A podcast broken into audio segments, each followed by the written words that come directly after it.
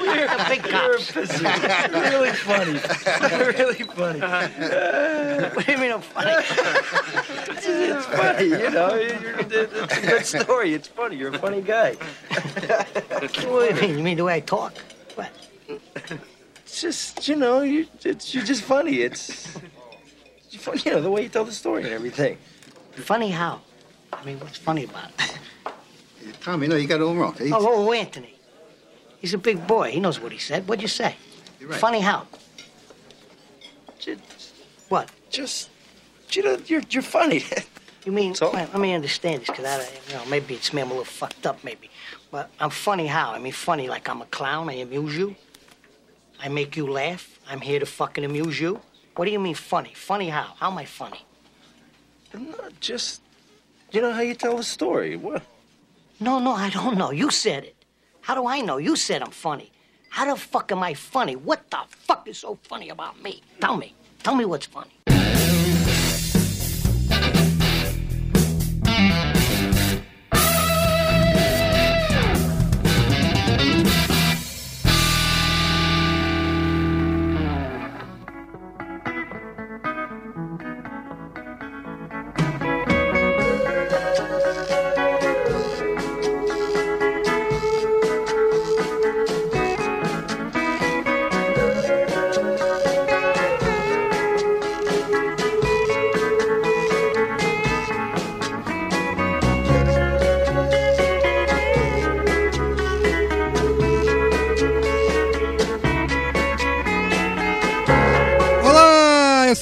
Sou o Carlos Merigo, esse é o Braincast número 96, o primeiro de 2014 de Saulo Milete.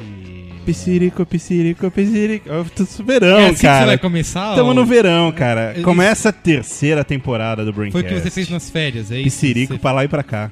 Tá bom. Estamos aqui hoje com também Alexandre Maron. Boa noite. Boa. E Gustavo Daquino Mafra. Boa noite. Que porra é Piscirico, Saulo? Que merece. Ah, piscirica, piscirica. Eu vou, eu vou te levar lá pra... Cara, a gente você vai começa o programa em Ah, alto cara. nível. Ah, claro. Você viajou nas férias e Viajei. descobriu essas coisas? é Piscirico, isso? cara. Som do verão. Devolve o Saulo, seu Você filho conta- da puta. O que, que Você- fez com ele? Você vai contar isso no nossa próxima. comentando nos comentários, falou. É isso? É- ho- Hoje o programa que a gente já. Não, pelo que eu vi, qual é a boa do Saulo hoje é isso, é Psirico. Exato. Isso. Mas você que, sei lá, deu play nesse programa sem ler nada, es- vamos falar sobre Martin Scorsese, na minha opinião, o melhor diretor da atualidade, em atividade. Certo, Saulo? Concorda? O melhor diretor respirando da atualidade. Isso, exato. E vamos ao comentando os comentários aí? Vamos, vamos, vamos. Comentando os comentários. O melhor diretor respirando. Isso. Tem outros bons, mas que já não estão mais respirando. Mas esse ainda tá respirando. Muito bem, como esse é o programa, o primeiro programa de 2014, não temos comentando os comentários, mas temos aqui o que eu chamo de momentos minhas férias, que você pode contar um pouco mais, Saulo, sobre. Cara, é, é assim, o amigo ouvinte que, que baixa esse programa, que entra lá no site, ouve, né? É. Ele não tinha ideia o que era gravar, o que foi gravar a primeira e a segunda temporada. Estamos falando de praticamente 100 programas sem ar-condicionado. Exato. E no, no momento temos 24 mil BTUs nos abraçando, assim. Nos Enquanto lá fora está 50 graus É. à noite. Porque eu adoro o verão. Porque o verão é uma delícia. É demais, né? É demais. galera. Nossa, eu. eu... Ai, ver, espero o ano todo pelo verão. Vai lá, filha da puta. Vai lá fora agora. e você, Gustavo, o que você fez nas suas férias? Cara, eu trabalhei, né? Porque é isso que eu faço. Como assim? O Braincast não é a sua principal ocupação?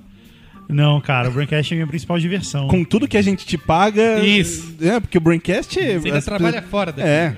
É, trabalho. Entendi. E aí eu trabalhei pra caramba, cara, nesse último, nesse período, um mês e meio, né, que a gente ficou sem Braincast. Isso. E eu achei que ia, que ia ser um mês relax, cara, e não foi. Foi. Você não viajou Foi. no fim do ano? Não Não viajei. fez nada? Não viajei. Eu tentei tirar uma semana de férias, foi quase. Você sabe que isso dá problema depois, viu, Gustavo? Ah, eu sei, cara. Eu sei. Férias, férias é para meninas. Tá bom. E você, Alexandre?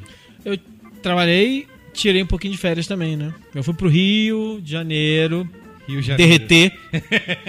derreter. Matar saudade de algumas coisas de lá. Mas. E depois eu, eu fiz uma coisa legal, que sempre que, que eu espero que se torne cada vez mais frequente, que é. Voltar pra São Paulo. Eu fui. ah, o mais frequente impossível, né? Porque vai ter que só ter uma vez por ano, mas que é ir pra CS, que eu acho Ah, é divertido. verdade, você, o senhor foi. E aí? que é pra CS em Las Vegas ver a feira de tecnologia de consumo, né? Que é e o legal David. Copperfield também, né? Olha aí, meu sonho é ser Esse, assim, ano, cara. esse ano não, porque ele vai lançar o show dele daqui a pouco. Ah, entendi. Ele tá pra lançar um show novo. Esse show desse ano é o mesmo do ano passado, não é gastar dinheiro de novo pra ver esse show. entendi. Mas eu vi o do Penn and Te- o daquela dupla Penn and Teller. Sim. Então.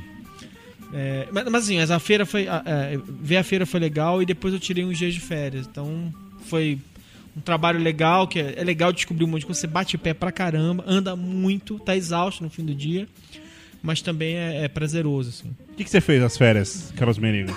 O que, que eu fiz nas férias? Fiquei me preparando pra esse Braincast. Fiquei lendo o livro do. Do, Do, do. Scorsese, exato. Fui conversar com ele lá em Nova York, bater um papo. Mentira. Não, antes, antes da gente ir pro tema principal, já que a a gente, gente não não vai vai pro tema principal, tem várias coisas aí. Ah, é? O Ah, que tá. você quer falar? Fala aí. Eu queria, como a gente não vai ter qual é a boa, eu queria contar uma coisa pros ouvintes. Ouvintes. Vocês, uma coisa, uma curiosidade sobre o Braincast pra vocês. Quando a gente grava Braincast sobre diretor de cinema, ainda mais diretor de cinema estrelado, assim, premiado, que é unanimidade e tal, o Merigo e o Saulo, eles ficam super sérios, assim, eles se acham super artistas. e eles ficam falando assim, não, não vai ter qual é a boa, não vai ter Senhor Abel, porque vai ser um puta programa Senhor Abel, tenso. já não Se o Abel É. morreu, Então não pode ter nada, porque... seu, seu Abel colocou o pneu o ali programa na... é o programa é longo e é programa muito é- sério, a gente Não não é quer porque é piada. sério, é um programa É, especial longo. então, então eu posso, eu posso fazer a minha piada que eu faria no Qual é a Boa, posso fazer agora? Eu quero falar sobre o, sobre o intervalo do Super Bowl. Fácil. Porque se eu não falar isso hoje, a semana que vem já perdeu o timing, já era. E Só um comentário pro seu Abel pra não criar expectativa.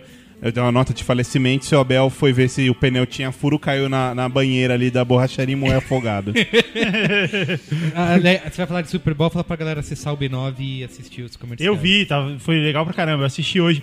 Mas ontem, quando eu tava assistindo o Super Bowl, é, vocês sabem que o Super Bowl é, é o maior festival de publicidade que existe no mundo, né? Os principais propagandas, as, as, as agências colocam seus principais filmes que vão competir é, em Cannes e tal, passam Não, todos não os Super necessariamente, Não necessariamente, tá, mas elas gastam muito dinheiro ali. Gasto.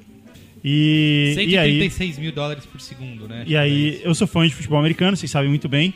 E ontem eu fui assistir o Super Bowl e eu queria comentar as propagandas que passaram. A primeira delas foi do Axe. Axe, passe a sua beleza. Não sei se vocês já viram. É um cara. é um cara saindo da balada. Ah, tá, tá, tá. Só, só falar das, das, das que passaram no Brasil, né?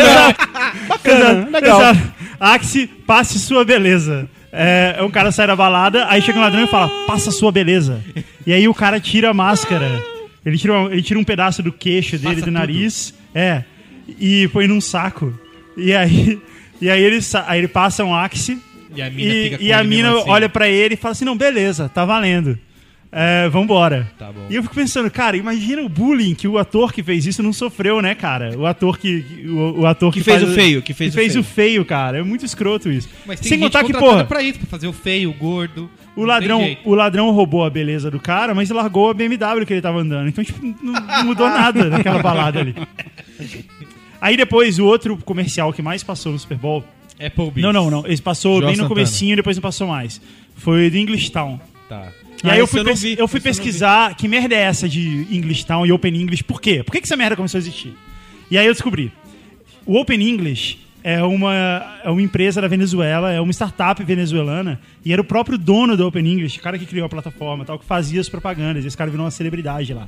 E elas eram todas mega toscas, como essas que a gente vê aqui. E aí, quando veio pro Brasil, eles resolveram é, adaptar, fazer com ator brasileiro e tal, mas mantendo a tosquice que foi Você o foi que. pesquisar que foi- isso. Fui pesquisar. Dedicou um tempo. Porra, cara, domingo. isso aqui é sério, cara. O Braincast é sério. Mas a Venezuela é uma fábrica de, de celebridade, né? É um país que fabrica Miss. Tem escola de Miss. Escola lá. de Miss. É, e de inglês também, tem escola de inglês. Online. É, e aí o English Town meio que copiou o lance do, do Open English, falou, não, vamos fazer propaganda tosca também, porque isso dá certo. E aí, é, cara, Open English English Town é o nosso Audi versus BMW, sabe? É, é uma guerra. Que- quem faz pior? No Super Bowl, o English Town ganhou. Anunciantes indo embora aí. É. é... e aí teve o Applebee's, tem uma cara de permuta absurda, né? Cara, o pessoal da ESPN vai comer no Applebee's o ano inteiro, né? Cara? comer- Não, tem uma cara de pergunta porque assim, não anuncia em nenhum outro lugar que não ali, passa sem parar.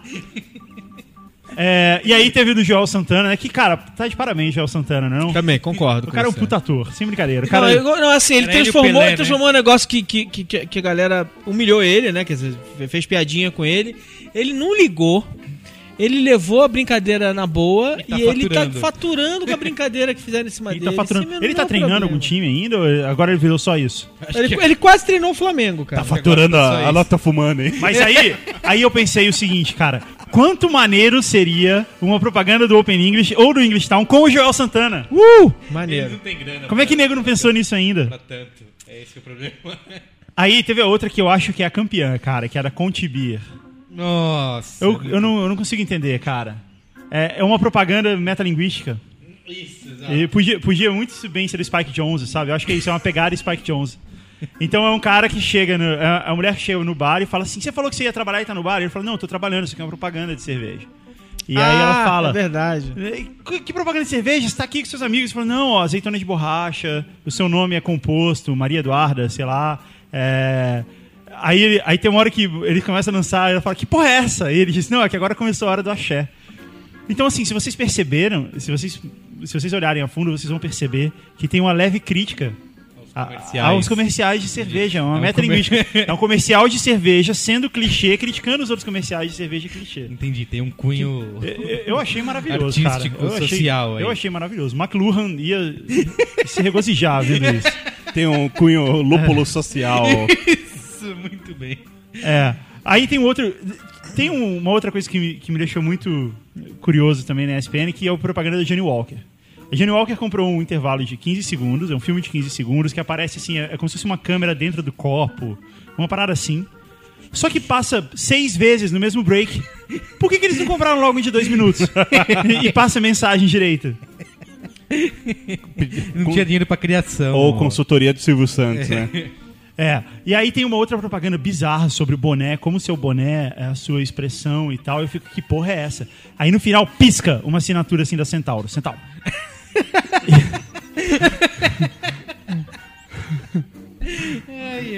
Enfim, é, a minha conclusão é de que a ESPN brasileira devia transformar isso num, num festival. grande lance, não, né? não, devia transformar isso. Porra, vai ser o Super Bowl, galera. Não, não, pera, pera, pera, pera, você esqueceu de uma coisa importante. Ah. Porque no meio disso tudo tem um, tem um filme institucional da ESPN lembrando a gente que o, o, co- como é que é, o horário comercial do Super Bowl é super importante nos melhores comerciais do mundo. E você não vai ver nenhum! Só faltava dizer isso. E você não vai ver nenhum, garoto! E- Então, eu acho que e- eu acho que a ESPN é uma ideia que eu tô dando pros nossos amigos da ESPN brasileira que a gente gosta tanto, que eles deviam transformar isso num festival. Você pegar todas essas peças fantasma que vão pra Cannes E fazer um pô, festival- publica aqui, cara. publica Vai ser foda. Faz um festival lá na, na Applebee's. Vamos que.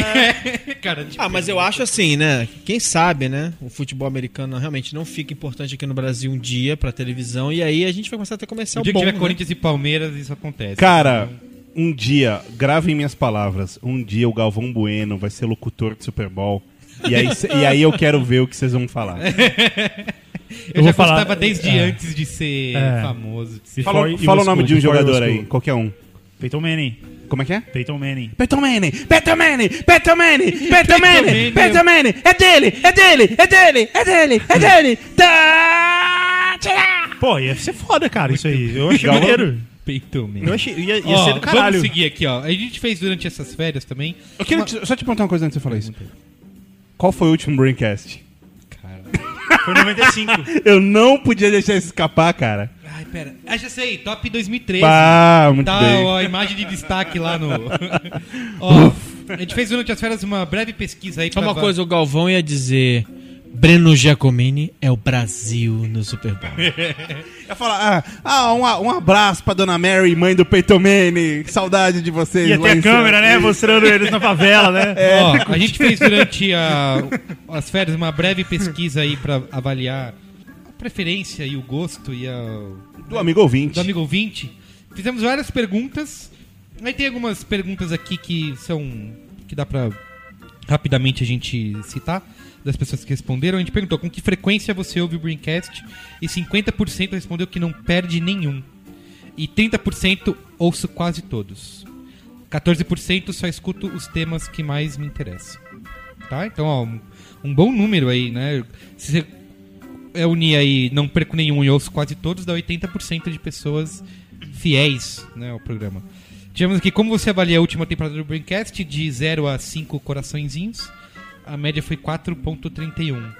Né? Um bom, uma boa nota, Saulo. Um bom, um bom rating. Mais um pouquinho a gente chega ali no. Passou de ano. Passou. Pô, se passou. Masterpiece quase. Não, aqui. sem estrelinha. Passou de ano. Tá bom. Nota 7.9. 8.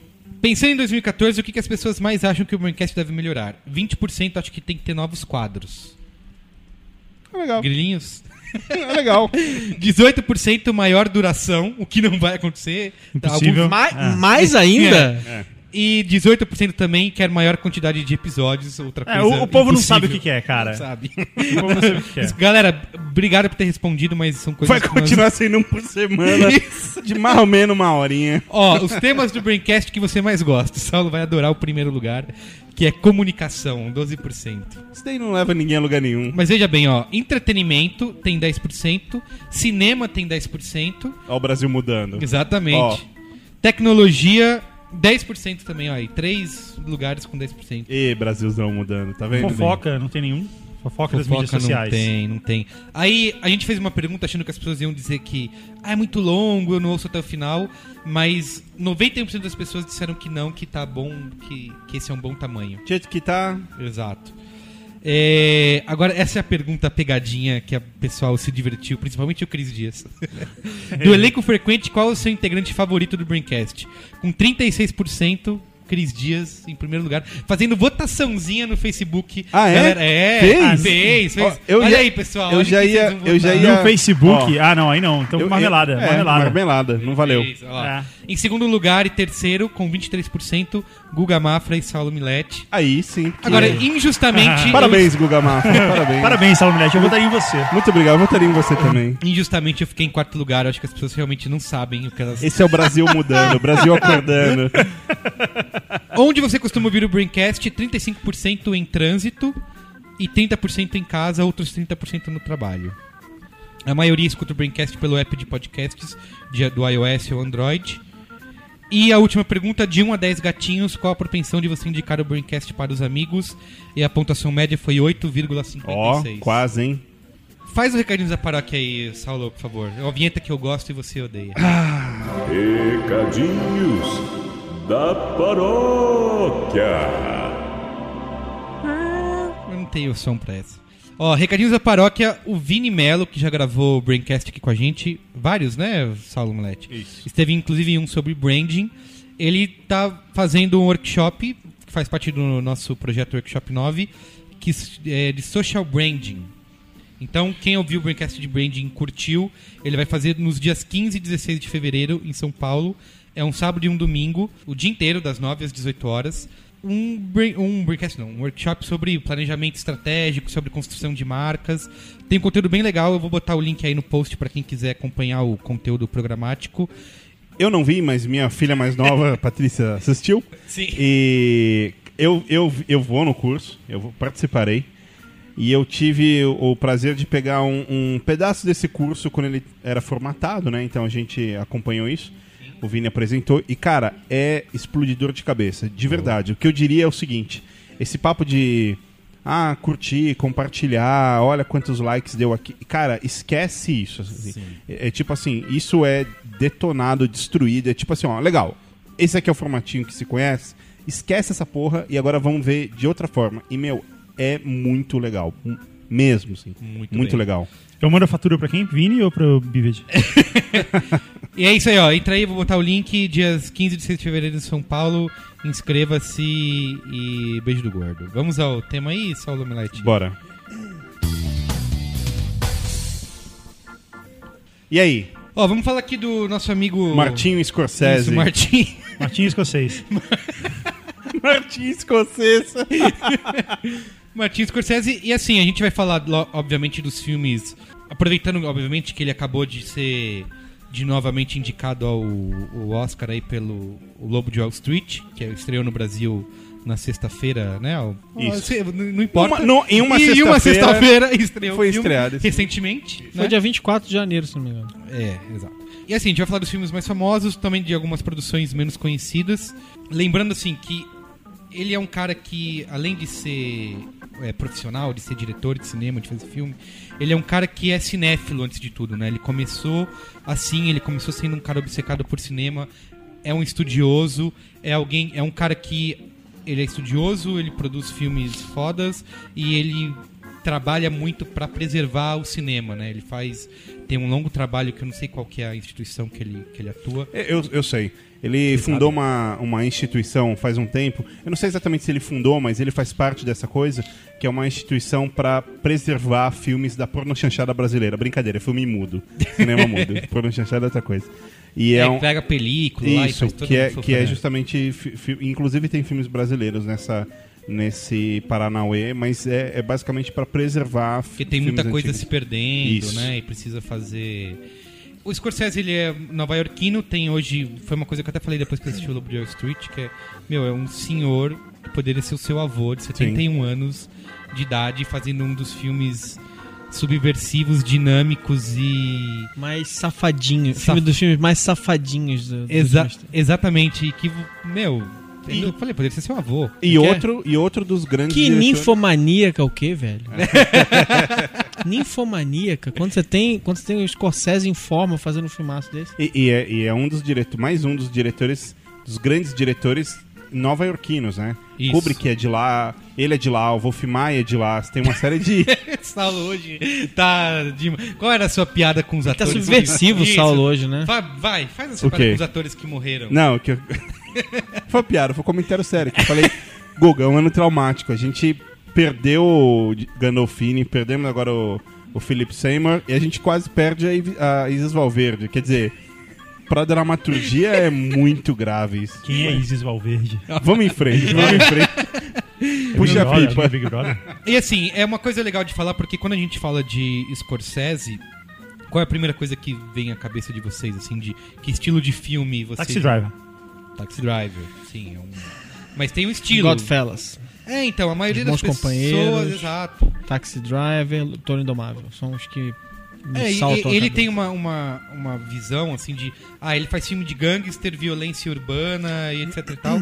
Só que ele tem uma filmografia que é muito mais é, diversificada do que a gente imagina, assim, né? De, ele já fez musical, ele já fez comédia, ele já fez é, filme de humor negro. Então. E, e só um comentário, você falou sobre a violência, mas eu, eu acho que no caso dele, é, é- quando, quando alguém fala pra mim de violência, puramente violência, sei lá, na minha cabeça vem, sei lá, o, o, Snyder, o Michael Bay, que é a, ah, violência, legal. Mas a violência dele nunca é o, o, o como eu posso dizer, o, pivô da história, né? Ela é permeada por, claro, por uma violência, mas existe algo muito mais profundo nas histórias dele, né? Eu, eu, eu, eu acho assim, cara. é- é, quando eu vejo cara tipo, tipo Tarantino, tipo é, Scorsese, é, caras que, que, que recorrentemente vão à violência nos filmes deles, e aí você traz esses caras que você falou, por exemplo, é- é- são anos-luz de distância. Porque, me, porque assim, primeiro que eu caguei pra essa discussão sobre violência sendo usada como estética, né? Sim, sim. Sim. Mas, mas é, é- é- é, a maneira como eles usam, só porque eles usam muito bem, eles já estão acima dos outros caras. Exato. Quando você Boa. vai ver o Zack Snyder fazendo fazendo gotinha de sangue flutuando no 300, você fala, meu, que babaca. É, Sim, pra toa, sim. né? É tão bobo, Fazer uma é tão bobinho, toa, é. sabe? Tipo assim, é tão. É tão é- aí sim é, um- é uma, é uma criança brincando com coisa de gente Isso. grande. Ou entendeu? mesmo, mesmo super-homem, que daí fica aquela meia hora de quebra, quebra, quebra. E é uma coisa que não tem, acaba não tendo impacto, né? Isso, Porque nenhum. é tão exagerado e tão longo que você acaba. No, no entanto, um cara como Scorsese, ele consegue, às vezes, criar Vocês uma gostaram violência... do Super-Homem? Eu odeio aquele filme com Não. todas as minhas Ah, forças. Mas, mas ele, mas ele consegue, às vezes, em, em vários filmes dele, criar uma violência que muitas vezes é simplesmente psicológica. Isso. Que, que é, é um, é um clima de tensão tão, tão pesado que a, a violência é, executada mesmo, às vezes é, É, ele mínima, gosta de- mas de fazer muito essa, É, essa aí. violência E- e- inesperada, né? Isso. Que é uma coisa que pode vir de qualquer lugar. E, e esse caminho que ele começou a seguir logo na- nos primeiros filmes é muito baseado nas relações familiares que ele teve. Porque assim, ele tem origem siciliana, cresceu em Little Italy. E ele foi um cara que conviveu com essas coisas, né? De o que a gente vê, por exemplo, no, no Caminhos Perigosos, no, nos Bons Companheiros o, que ele conhecia de, de infância, do, do que era o bairro, do que era a família, as relações, as questões morais eram muito baseadas nisso. Então, tem um que é autobiográfico em vários filmes dele. Assim, É, e né, tem um, de- tem um detalhe importante do que você falou aí, porque você falou assim: ah, o traço da violência é muito forte, a gente lembra, mas ele é um diretor que fez muita coisa. Sim, Fracassou em algumas dessas tentativas de sair muito do estilo dele.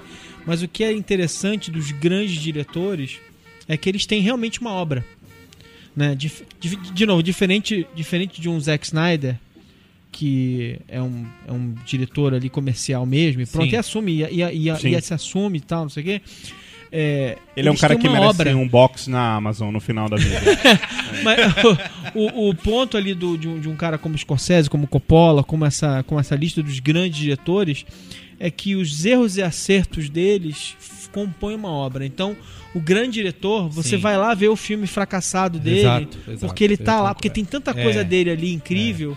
O próprio, o próprio é, é, esforço dele, o próprio, a luta dele pra fazer aquele filme faz parte de uma Isso, história é maior. né? É uma coisa que eu percebi assim, A revisitando... gente paga pau, essencialmente é isso. É, exato. Eu- ele conquistou o direito de eu pagar pau Exato, pra ele. eu tô total de acordo. assim, Eu de- não, né? A gente. De falar. Eu lembro que quando eu fui assistir, eu queria assistir o Lobo de Wall Street, eu assisti numa das pré-estreias que tiveram e eu falei com a Juliana, minha esposa, falei, meu, a gente tem que ir, tem que ir agora, não sei o que. Ela falou, meu, mas por que, que você tá tão empolgado assim?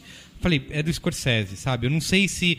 Eu, se o que, eu não sabia nem do que se tratava o filme, qual era a história, eu sei que é algo dele. E assim, revisitando a filmografia dele pra gravar esse programa, e até vendo alguns filmes que eu ainda não tinha visto, eu concordo muito com o que o Marum falou, porque até os filmes menores, as coisas mais fracas, digamos assim, ainda são bons filmes, sabe? Não, não é um filme talvez genial, brilhante, que vai marcar a filmografia dele, mas tem muita coisa ali que merece ser vista. Não, não tem um filme que você fala assim, puta, isso aqui é merda, não perde seu tempo. Todos os filmes você pode pegar e falar, meu, isso aqui tem algo.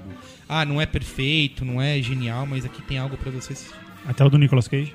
Até o do Nicolas Até o do Cage, que eu Nicolas Cage. adoro do Nicolas Até o do Cage. Nicolas aliás, Cage. que é o- Solo Manifest. que é o Vivendo no Eu Limite. gosto, eu gosto muito. bastante. Até o Eu Nicolas gosto Cage. muito. né? Tem um, assim, é legal falar um pouco da, da infância dele, porque é, além dessa questão de dele ter essa relação familiar na, no- em família de, de origem siciliana, ele é um cara que desde o começo assistia filmes, ia com, assistir filmes com, os com o pai dele, levou ele muito ao cinema.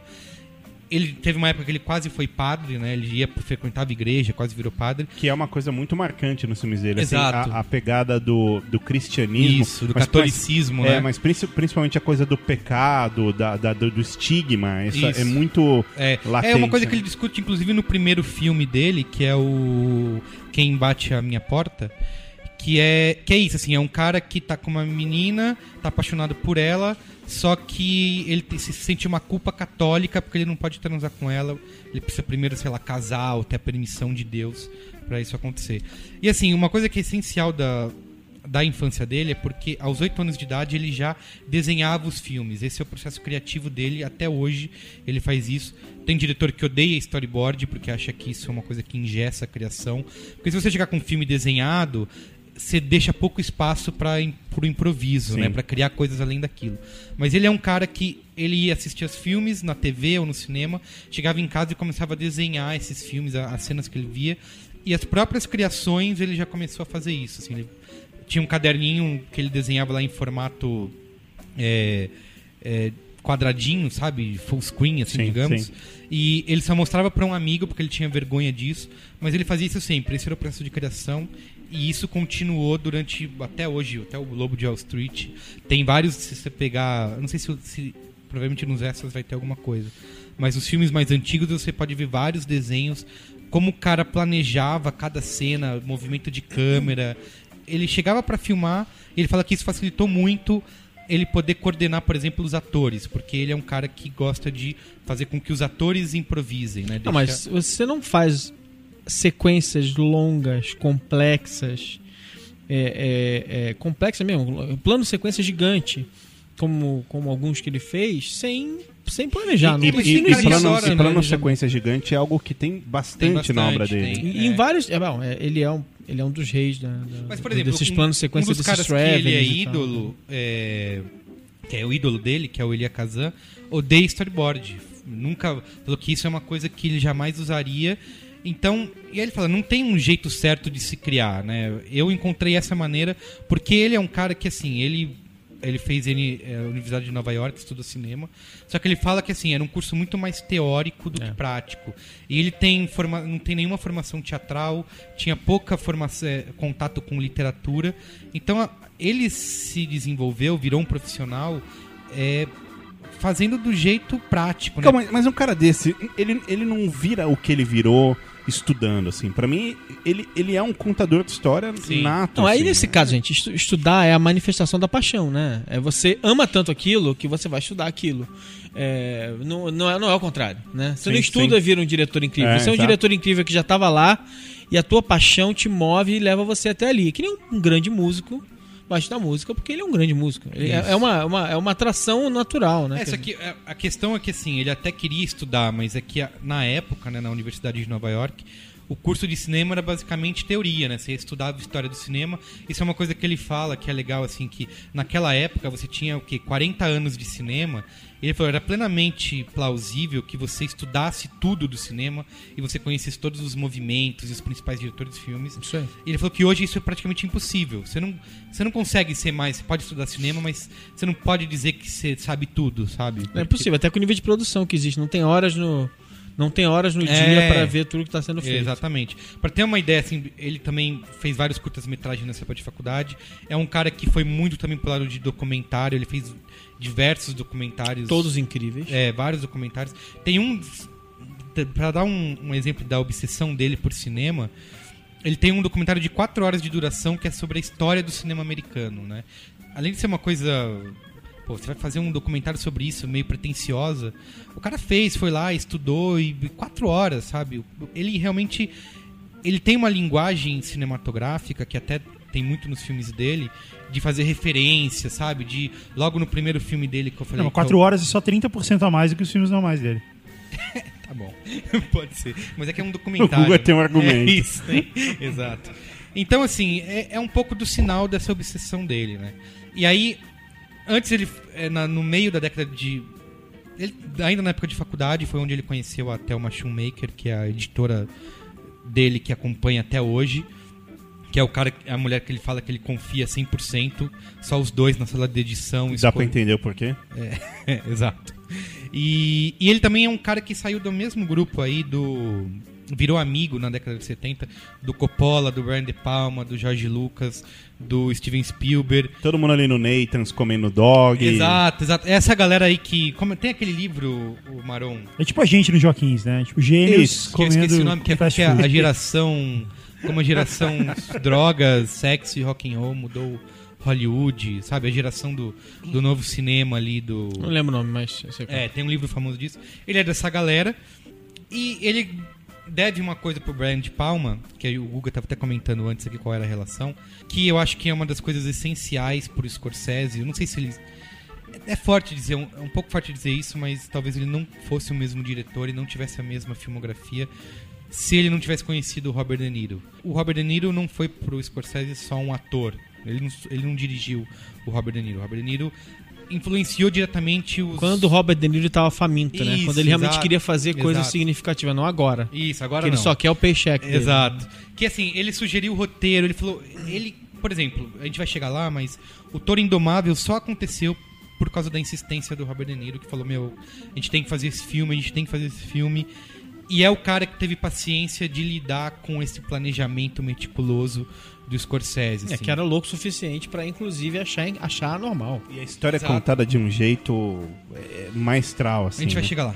E tem, tem uma outra coisa sobre essa história aí que, que a gente falou, do- dos diretores, do Brian De Palma, do Spielberg e do Robert De Niro também. E eles, existia nessa época, nos anos 70, entre essa galera, uma vontade e uma. Eles tinham um ideal de fazer algo muito grande, de fazer algo muito significativo. Sim. É, boa parte dessa eh, boa parte desse eh, desse estereótipo do, do artista, do diretor de diretor de cinema que é artista, sabe? Que que fala, eu vou estudar, sei lá, beisebol para poder fazer um filme de beisebol tal. Vem dessa. Esse estereótipo, esse estereótipo se criou Vem com essa galera, galera. é. Tem um. Tem um no, no Taxi Driver tem um mito, não sei se é verdade isso, de que o Robert De Niro dirigiu o táxi por seis meses em Nova York, sabe, para poder fazer o Ele Taxi faz Driver. É, então, te- e, e, e toda essa ideia de, ah, a gente precisa se aprofundar no tema e viver, e, e eu preciso me transformar num taxista para poder ser o taxista e tal, vem dessa galera É nessa porque ele, época. o Robert De Niro, é daquele O método. método É, exatamente. Tem até uma Method história actor. dele que eu já vou adiantar, que é o Rei da Comédia, que é um filme do Scorsese que é bem menos é um conhecido. mega Eu- fracasso do Scorsese. É um mega fracasso, mas, cara, eu acho genial, assim, É um filme incrível. brilhante. Que é com, é com Robert De Niro e com Jerry Lewis, né? E numa, numa das cenas mais famosas do filme, na casa, quando o Robert De Niro invade a casa do Jerry Lewis, ele começa, durante, antes das filmagens, o Robert Niro começa a fazer vários comentários antissemitas pro Jerry Lewis e deixa o cara puto da vida. Fala, meu, esse cara tá me ofendendo, tá louco, não sei o quê. Porque o Jerry Lewis não sabia que existia desse lance do método. E é isso que o Robert De Niro incorpora, né? Ele vai até as últimas consequências pra, por exemplo, irritar de verdade o cara com o que ele Né? tá Pelo filmando. menos nessa né? época ele fazia isso. É, Eu tô isso. muito puto com o Robert De Niro. Eu tô, Hoje- esperando, eu tô esperando um comeback do Robert De Niro todo ano falar, ah, esse ano ele vai é. voltar. Ele não volta. Tem- ele tá é faz- tipo o Messias. O Robert De Niro é tipo o Messias. alguém roubou, alguém roubou o corpo dele, ele tá perdido em algum lugar, tem um clone no lugar dele. Ele e o Alpatino de mão dadas. Tem um doppelganger ganhando dinheiro no lugar dele. Um dia alguém vai encontrar o Robert De Niro num casulo jogado ele no Rio abraçado Hudson. no Alpatino, né? Ó, vou tentar passar rapidamente aqui. por- Ah, e ele, e ele trabalhou é, um, por um mês como, como taxista. Um mês. Não foi um mês, não foi seis meses. Mesmo assim, né? Não, mas me- me- um É, mês, é porque né? assim, isso era Um mês muito é coisa pra anti-era cacete. de ouro de Sim. Hollywood, que era tudo industrial, Exato, que era exato. tudo gravado Não, no eles, galpão e eles, tal. eles eram fascinados pelo cinema europeu, todos eles entendiam do cinema, tinham fascinação pelo cinema europeu, é, até pela, talvez pelo, pelo background italiano deles e tal, não sei o quê, que era um cinema, um cinema de câmera pesada ali no, no ombro, os caras faziam uns esforços pra trazer o cinema pra rua e tal, Sem se filmar sem cenário. estúdio, né? Esses caras transformaram Hollywood nos anos 60 e 70. Isso.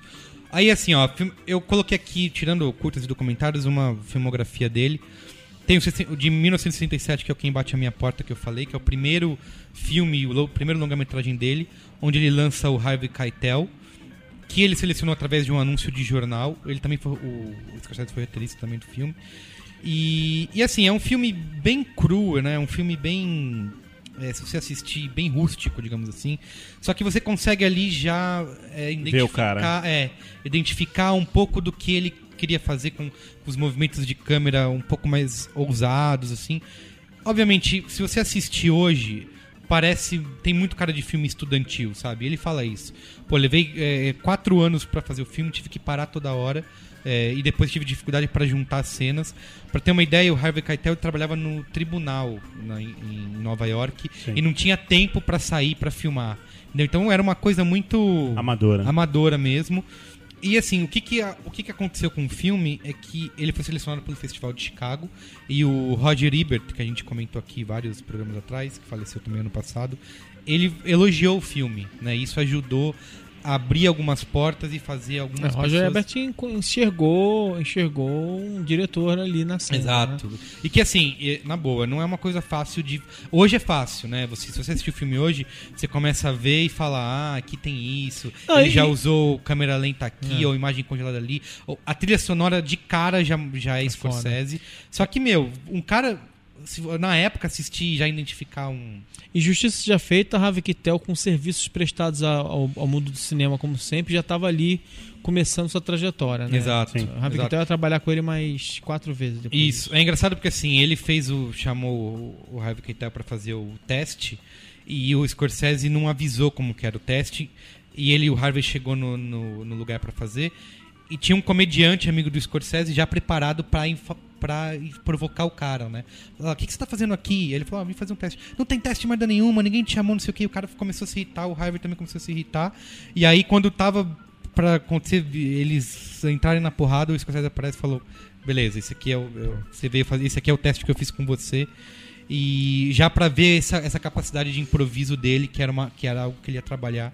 É, eu falei do né? serviços, serviços prestados, porque, por exemplo, décadas depois, ele é, ele é absolutamente pivotal, ele é absolutamente imprescindível pra dar o jump start na carreira do Tarantino, por exemplo, né? Sim. Com o Então, é- Cães Aluguel, né? É, verdade. ele é o cara. Ele ele é o cara que fez o Tarantino existir no momento que o Tarantino não era ninguém ainda. Aí, ó, o Scorsese passou por cinco anos de entre safra, que ele foi, pra- ele foi chamado pra dirigir um filme que chama Honeymoon Killers, de 69, Coitado. que foi dirigido depois por um cara que é o Leonard Castle, que é o único filme dele.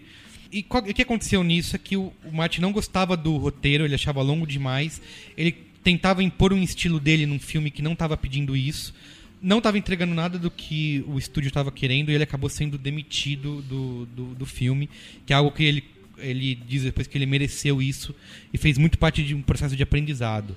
Em seguida, o documentário Woodstock, que também ficou bastante famoso, que é de 1970, ele também foi demitido aí do, do processo, ele aparece nos créditos do filme como diretor assistente. E foi nessa época, assim, com essa dificuldade de conseguir botar o estilo dele no que ele queria fazer, que ele pensou em se entregar para os estúdios de Hollywood e ser realmente um diretor de fabriquinha de filme, assim, sabe? De, ah, vou... Sim, seguir a receita. Isso, seguir- Tipo, tipo Francis Ford Coppola. Foi fazer é, Poderoso Chefão.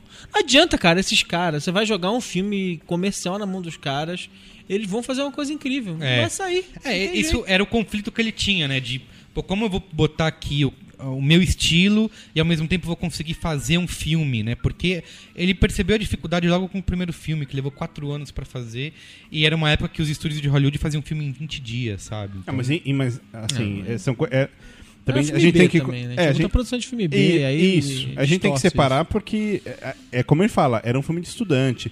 Assim, o ator não estava pago ali pra fazer isso, Sim. o cara tinha um emprego. Então, Exato. era aquela coisa de camaradagem, entendeu? Ô, Sim. vamos fazer e tal. O que você acha quinta? Ah, quinta. Mas é que Dá, quando ele teve a oportunidade, ele falhou, né? Ele Sim, talvez. sim, sim. Aí rola um lance de insegurança aí, de meu, será que eu. É aquele negócio que a gente fala, né? Quando você trabalha em agência como publicitário, você todo dia tem aquela sensação de que um dia vão te descobrir que você é um, uma farsa, né? É hoje que me pegam, não vou conseguir. Imagina um cara precisando entregar um filme para um estúdio e não consegue fazer, acaba sendo demitido, né? Aí em 72 ele fez o Sexy Marginal, que nem foi lançado no Brasil, que o título original é Boxcar Berta. Foi um filme de Hollywood, só que foi importante assim, ele ter aceito fazer esse filme, porque começou a abrir várias portas para ele realizar o que seria o grande projeto eh, realmente que daria um, um start na carreira dele O autoral. primeiro grande, né? É, que é o Caminhos Perigosos, né? Por isso que ele fez o Sexo Marginal sem... Ele não contestou, reescreveu um pouco do roteiro, fez várias concessões por estúdio, usou, tem um pouco ali de- da experimentação de câmera dele, de técnicas, mas ele fez um filme basicamente assim, pra pagar as contas, sabe? Vou, preciso pagar Sim. aluguel, vou... vou Tá vendo? E hoje você critica o Robert De Niro por isso, Maron. Cara, ele, ele era um gênio. contas, Quando ele cara. era assim, ele era um gênio. Daí. E assim, depois Ele disso pagava ele... conta também. É. Teve várias propostas de continuar fazendo outros filmes de estúdio, ele recusou pra realizar esse que, como eu falei, é o primeiro grande filme dele, que é o de 73, O Caminhos Perigosos. É um filme que você consegue enxergar muito... Não, eu acho que aí esse filme é muito ele. Ele, É isso. Ele, Isso que- ele disse muitos nãos nesse filme. Exato. Vários não. Assim, ele, ele é bastante autobiográfico, né? Também tem a questão... Super. Vários símbolos católicos. Sim, É sim. super autobiográfico, tanto é que a cena final é a mãe dele, né? Isso, exato, que ele botou em vários filmes, né? A mãe dele fez, participou de vários filmes. A trilha sonora também já é muito marcante. A questão, por exemplo, uma, da- uma das cenas que eu acho emblemáticas desse filme, que é muito Scorsese, que é a briga no bar. A cena que o Harvey Keitel tá bêbado, né? E, tá- e a câmera tá presa nele, assim. Sim, sim. E fica aquele negócio meio... Usada 350 milhões de vezes depois. Exatamente. É, Então, Cara, é, mas assim, essa, essa coisa da trilha sonora, eu não sei se é justo, Maron, falar que o, que o Tarantino bebeu no Scorsese. Mas ó, o meu ponto é, porque tanto o Scorsese quanto o Tarantino hoje em dia sabem fazer isso. Eles, a história não é que eles sabem colocar um- um- uma boa trilha numa cena. A história é que eles sabem colocar a melhor trilha naquela cena, né? E que É, te mas- surpreende. mas eu, eu- que- eu acho assim, eu acho que a grande, a- o grande diferencial deles pra gente é que eles são diretores que gostam de rock and roll, gostam de, de, Isso. de, de, de um, de um tipo de música que, que, que toca a gente. Porque, na verdade, a tradição dos grandes diretores é, é- é ficarem de olho na música, cada detalhe, só que com trilhas incidentais. Isso, É, não exato. acidentais, pessoal, incidentais. Com trilhas diferentes. Assim, é que eles, ainda por cima, eles adoravam, adoram, né? Adoram é, é, é, rock, adoram é, é, rock pop, é, assim, adoram esse tipo de música que toca a nossa geração, né? Sim. Então, assim, cara, é muito marcante. Tipo, E, e tem essa coisa do, do- do- Assim, não existe medo na hora da escolha, né? É, Isso, isso vale pros dois. De você encontra em, em- em várias cenas músicas que você fala, pô, isso daqui eu não esperava. É. Como, por exemplo, citando o próprio Tarantino, no Django, toca um black. Isso. É, tá falando de um filme de, de, de, de Velho Oeste, tá com um black de- do ano passado. Então, assim, essa coragem é uma coisa muito marcante no Scorsese, né? Tem uma coisa legal do Caminhos Perigosos também, que já tem aí o Robert De Niro, moleque de tudo, também já esmirilhando. E, e é uma coisa, tem uma coisa legal do Harvey Keitel nesse filme, que chegaram a falar que ele não, não deveria ser o protagonista, deveria ser outro. Poderia, o próprio De Niro seria o personagem do Charlie, né, que é o que é até o nome do pai do Scorsese. Sim.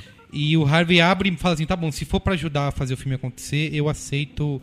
E porque ele já tinha feito um filme com o, com o Scorsese, né? Então seria mais ou menos uma retribuição ali, mas o cara abre mão de, de, ser, de não ser o protagonista pra ajudar a distribuir o filme. porque o. Harvey, Harvey Keitel é foda. Por isso que eu falo, serviços prestados ao cinema, Exato. esse, esse é foda. E tem um cara, um dos personagens, que é o Rich do Soprano, sabe? Sim, sim. que, meu, irreconhecível, assim, no, no filme. Tá, aí tem de 74 Alice Não Mora Mais Aqui, que esse realmente é o primeiro filme muito hollywoodiano do Scorsese, assim, no mesmo esqueminha, desde a, da, da introdução, dos créditos, é, é aquela década de ouro de Hollywood.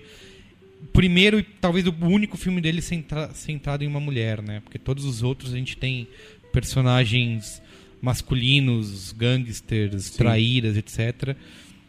Tem Personagens antiéticos. Exato. é. Tem a Jodie Foster criança já nesse filme também, que- irreconhecível. E aí a gente vem em 76, um grande filme, considerado talvez um filme eh, artístico dele, que é o Taxi Driver. Eu, eu, eu tenho, tenho uma leve impressão de que ele deve ter ficado muito mal em, em 74. Porque em 74 nós, o mundo já tinha mudado, que as três coisas mais importantes do século já tinham acontecido na humanidade. O homem pisou na lua, fez o Poderoso Chefão 1 e fez o Poderoso Chefão 2. Então você imagina a cara dele quando acabou de ver o Poderoso Chefão 2 e falou, cara, não dá, não dá, eu preciso sentar o sarrafo. A impressão que eu tenho é que rolou ali um... em alguma madrugada ele sentou Uma com alguém pra conversar e falou... fazer uma coisa- É, falou, De Niro, Pode tá ser, foda, é cara. possível, tá é foda. possível. Então, ele recebeu o Taxi Driver, ele recebeu o roteiro do Brian De Palma, que dirigiria né, é, o filme. Só que assim, ele era um cara que ele, ele mesmo confessava que ele não tinha dirigido nada demais até o momento ali, não tinha as credenciais para um estúdio apoiar ele Sim. que ele já estava com esse roteiro na mão, mas quando saiu Caminhos Perigosos foi quando começou a mudar, né? Foi quando com- ele começou a. Os estúdios começaram a dar um pouco mais. Viram do que ele era capaz. É, exatamente. E ele aproveitou aí essa crise de Hollywood que a gente citou, tinha o Easy Rider, né? Também fazendo sucesso. E os estúdios abriram esse caminho para os jovens diretores é, mostrarem o trabalho, assim, poderem é, criar e terem um, um cinema mais autoral. E eu acho assim, o, o Taxi Driver hoje, ele é muito. É considerado, sei lá, tá no top 5. Vocês acham isso? Que, Não. Não, você não põe o Top, top 5 do mundo? do Scorsese. Ah, tá. Não, aí sim. Pensei que era top 5 do mundo. Eu falo, não, esquece. Não, mas sem dúvida tá no top 5 dele. E assim, foi um filme também que teve muito é, problema. Tinha. O estúdio achava pesado demais. Gente, Teve problema de Taxi orçamento. Driver foi escrito pelo, pelo roteirista com uma arma carregada em cima da mesa. Porque ele falou assim: não, quero me inspirar. O filme foi já o começa. Assim, né? só pra você sentir o drama. Já- Paul É, e tem, tem várias histórias também de que ele queria matar os executivos da, da, da produtora, né, da, da distribuidora, e que ele chegou, ia pra reunião armado e bêbado, e, ou então te- tem uma outra história de que ele passou a noite armado é, e bebendo, com a arma na mão, esperando o cara da, da distribuidora chegar pra matar ele, e aí as pessoas dizem que não, na verdade ele ia Cara, se matar. cara, super tranquilo. É, super- então. Porque isso era o rock and roll, cara. Isso aqui era o rock and roll do cinema, entendeu? Tinha, todo, tinha toda uma parada é, certinha, terninho, rolando no cinema e de repente as distribuidoras pensaram, não, isso aqui é, o- é o que vai dar grana. Sim. A gente pegar, igual, igual rolou no rock, sabe? Igual de repente Led Zeppelin, que era, que era a- o, o anti-pop, passou a ser o, o, que as, o que as gravadoras apostavam, esses caras eram rock and roll do cinema. As gravadoras, ao invés de repelir esses caras, as produtoras passaram assim, não, vamos, vamos apostar nesses caras, porque é isso que o mundo quer ver. E aí, do mesmo jeito que no rock and roll, todas aquelas histórias malucas de é, é, o cara destruir hotel, coisa assim, isso aqui era a história deles. O cara ir armado, se drogar, usar, dirigir táxi por um mês. Tem uma coisa legal coisa. do personagem do Robert Niro, do Travis Bickle, que é uma coisa que se repetiu em vários outros filmes do Scorsese, até no Lobo de Wall Street, que é essa questão do, do, do monstro que acaba sendo transformado em herói, né?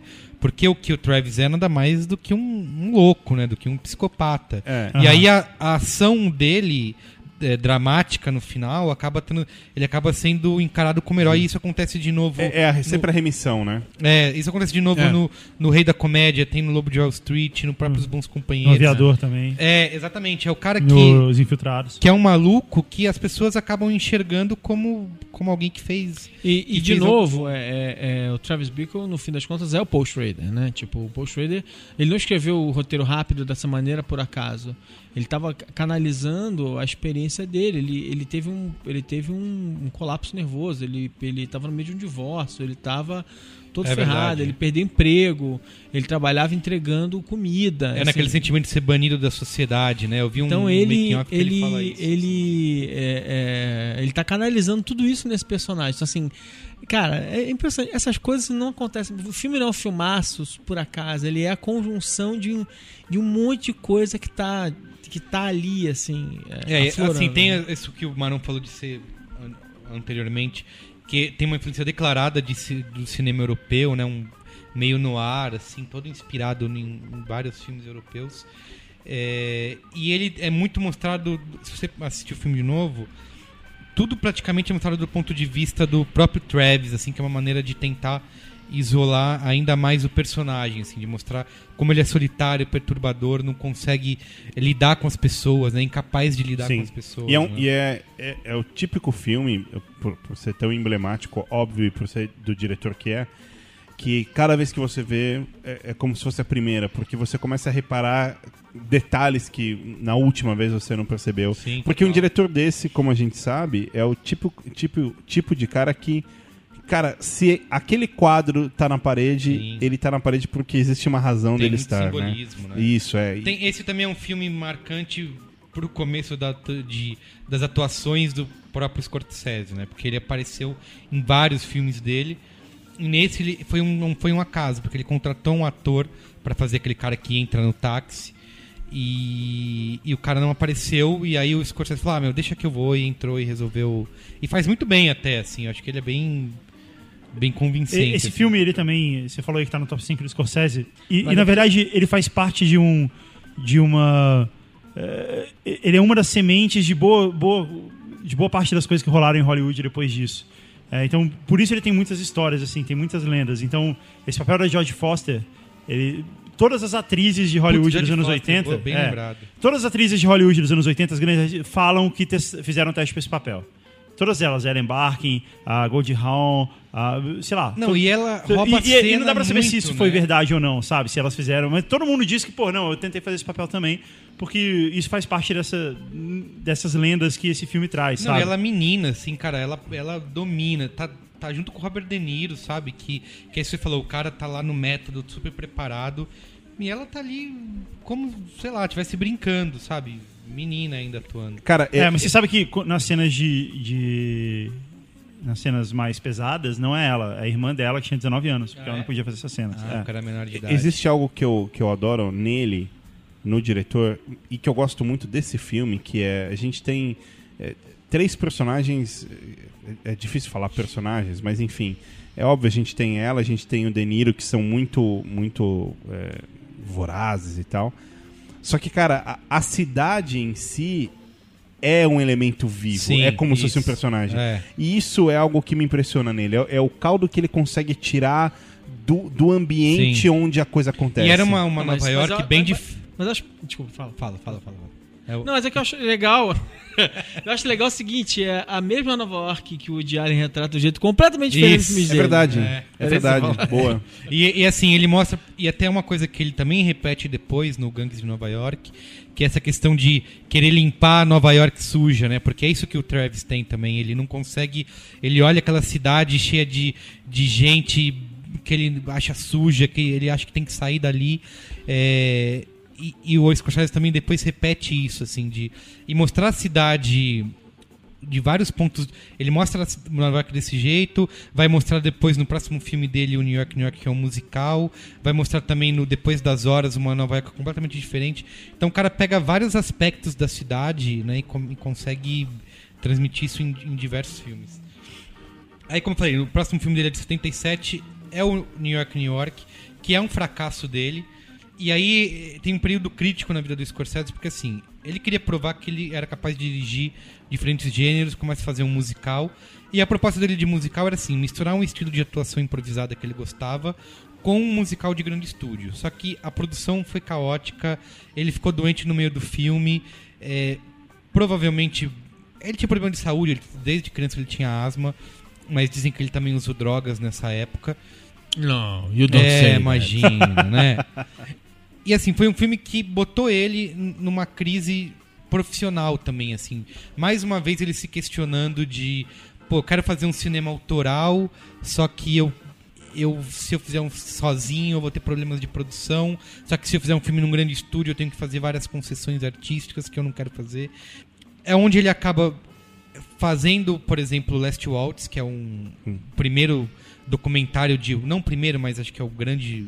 Um dos grandes documentários de rock dele, que é registrando o último show da The Band, tem o Eric Clapton, o Bob Dylan, onde ele vai se soltar um pouco, sabe? Vai fazer o que ele quiser ali, filmar. Tá no meio de uma galera que ele curte, Música, falar de enfim, música, é. etc. E a gente chega em 1980. Se não é o primeiro filme, deve ser o segundo, que é o Toro Indomável. E é um filme que ele não queria fazer justamente por estar nessa crise, assim. Ele não ele fala que ele não se interessava por boxe, por esporte, não conhecia nada. Só que o Robert De Niro falou: Meu, você tem que fazer, esse roteiro é foda, vamos fazer junto. Tra traz o menino Scorsese aqui, senta aqui no colinho, ó, vamos fazer esse filme, porque vai ser. E teve que convencer o cara a, a, a, a topar fazer o filme.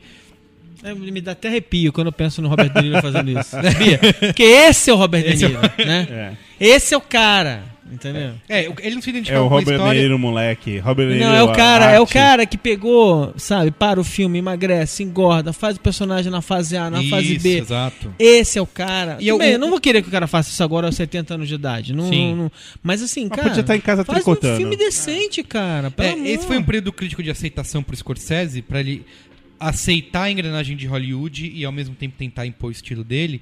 E o roteiro também é do Paul Schrader, que falou assim: ó, vou dar o roteiro pra vocês, mas eu não vou fazer mais nada, vocês se viram. E o próprio Scorsese e o De Niro, eles se isolaram durante vários dias pra reescrever o roteiro e mudar cenas. Mas, e mas o Scorsese tinha. Há rumor de que ele tinha tido uma overdose de cocaína, tava no hospital Isso, todo arrebentado. Exato, tava no hospital, é E verdade. o De Niro foi lá, no hospital, falar. Sabe, ops, se, se ajeita aí que você tem que fazer esse filme. Eles, Exato. eles se tornaram, ao longo do tempo, E aí, grandes eu, amigos, de novo, né? arrepios, arrepios. Desculpa, gente. E tem uma coisa assim do, do Toro Indomável. Eu acho que ele é um filme de 1980, mas ele foi todo feito em preto e branco. E ele é, pra- ele é um poema visual, assim, né? Porque ele tem uma fotografia que. Transfor- a- a- as ao mesmo tempo que aquelas lutas são ultra realistas e violentas. Sim, é um filme preto e branco, Isso. com um contraste muito Exato. forte. E que é uma referência, né? O, o jeito que o Scorsese filma, filmou a luta de boxe é uma coisa que foi depois copiada e vários outros filmes do estilo utilizaram o mesmo, as mesmas técnicas que ele. Tem toda uma atmosfera lírica, assim, né? De. Parece que é tudo meio uma. Não, não uma ilusão, mas. é, parece que é meio um sonho da, do, do Jake LaMotta, Sim, assim. sim. E, e tem uma coisa legal que o Scorsese diz que ele se recusou a todo momento que é uma coisa que ele fala que às vezes tem muito maus conselhos, né? De gente que assiste o filme e depois fala, ah, muda isso, muda aquilo. Que dizem que algumas pessoas sentiam necessidade que o personagem do Jake LaMotta fosse explicado. É uma autobiografia, né? Vale dizer que é um, é um, foi um boxeador que existiu. E o Scorsese recusou, falou: Meu, não tem que explicar a história dele. Ele simplesmente tá lá, é daquele jeito. Eu não vou falar quem é o pai dele, quem é a mãe, como ele foi criado. Isso é um contador de história. Isso, esse é um cara perturbado. Porque ele falou, na época tinha muito. Tudo era meio freudiano, né? Todo mundo tinha que explicar. Ah, você é assim por causa do seu pai, da sua mãe. Que, é- que é um comentário falando agora do, do Lobo de Wall Street, mas, mas é uma coisa que aparece nesse filme e eu acho que é bem isso que, que é. Tem, tem uma cena que o personagem começa a explicar a bolsa. Não, porque aqui existe um mercado de. Foda-se, né? Vocês não querem saber isso. Isso, o que exato, interessa é que eu vou é, encher o exato, cu de dinheiro. Puf, é isso. Não, não quero ficar explicando. O ponto é isso. E tem uma coisa que assim que eu acho genial, porque ele é um cara que já tinha feito Taxi Driver, tava com o Touro Indomável já pra ser lançado. Sim.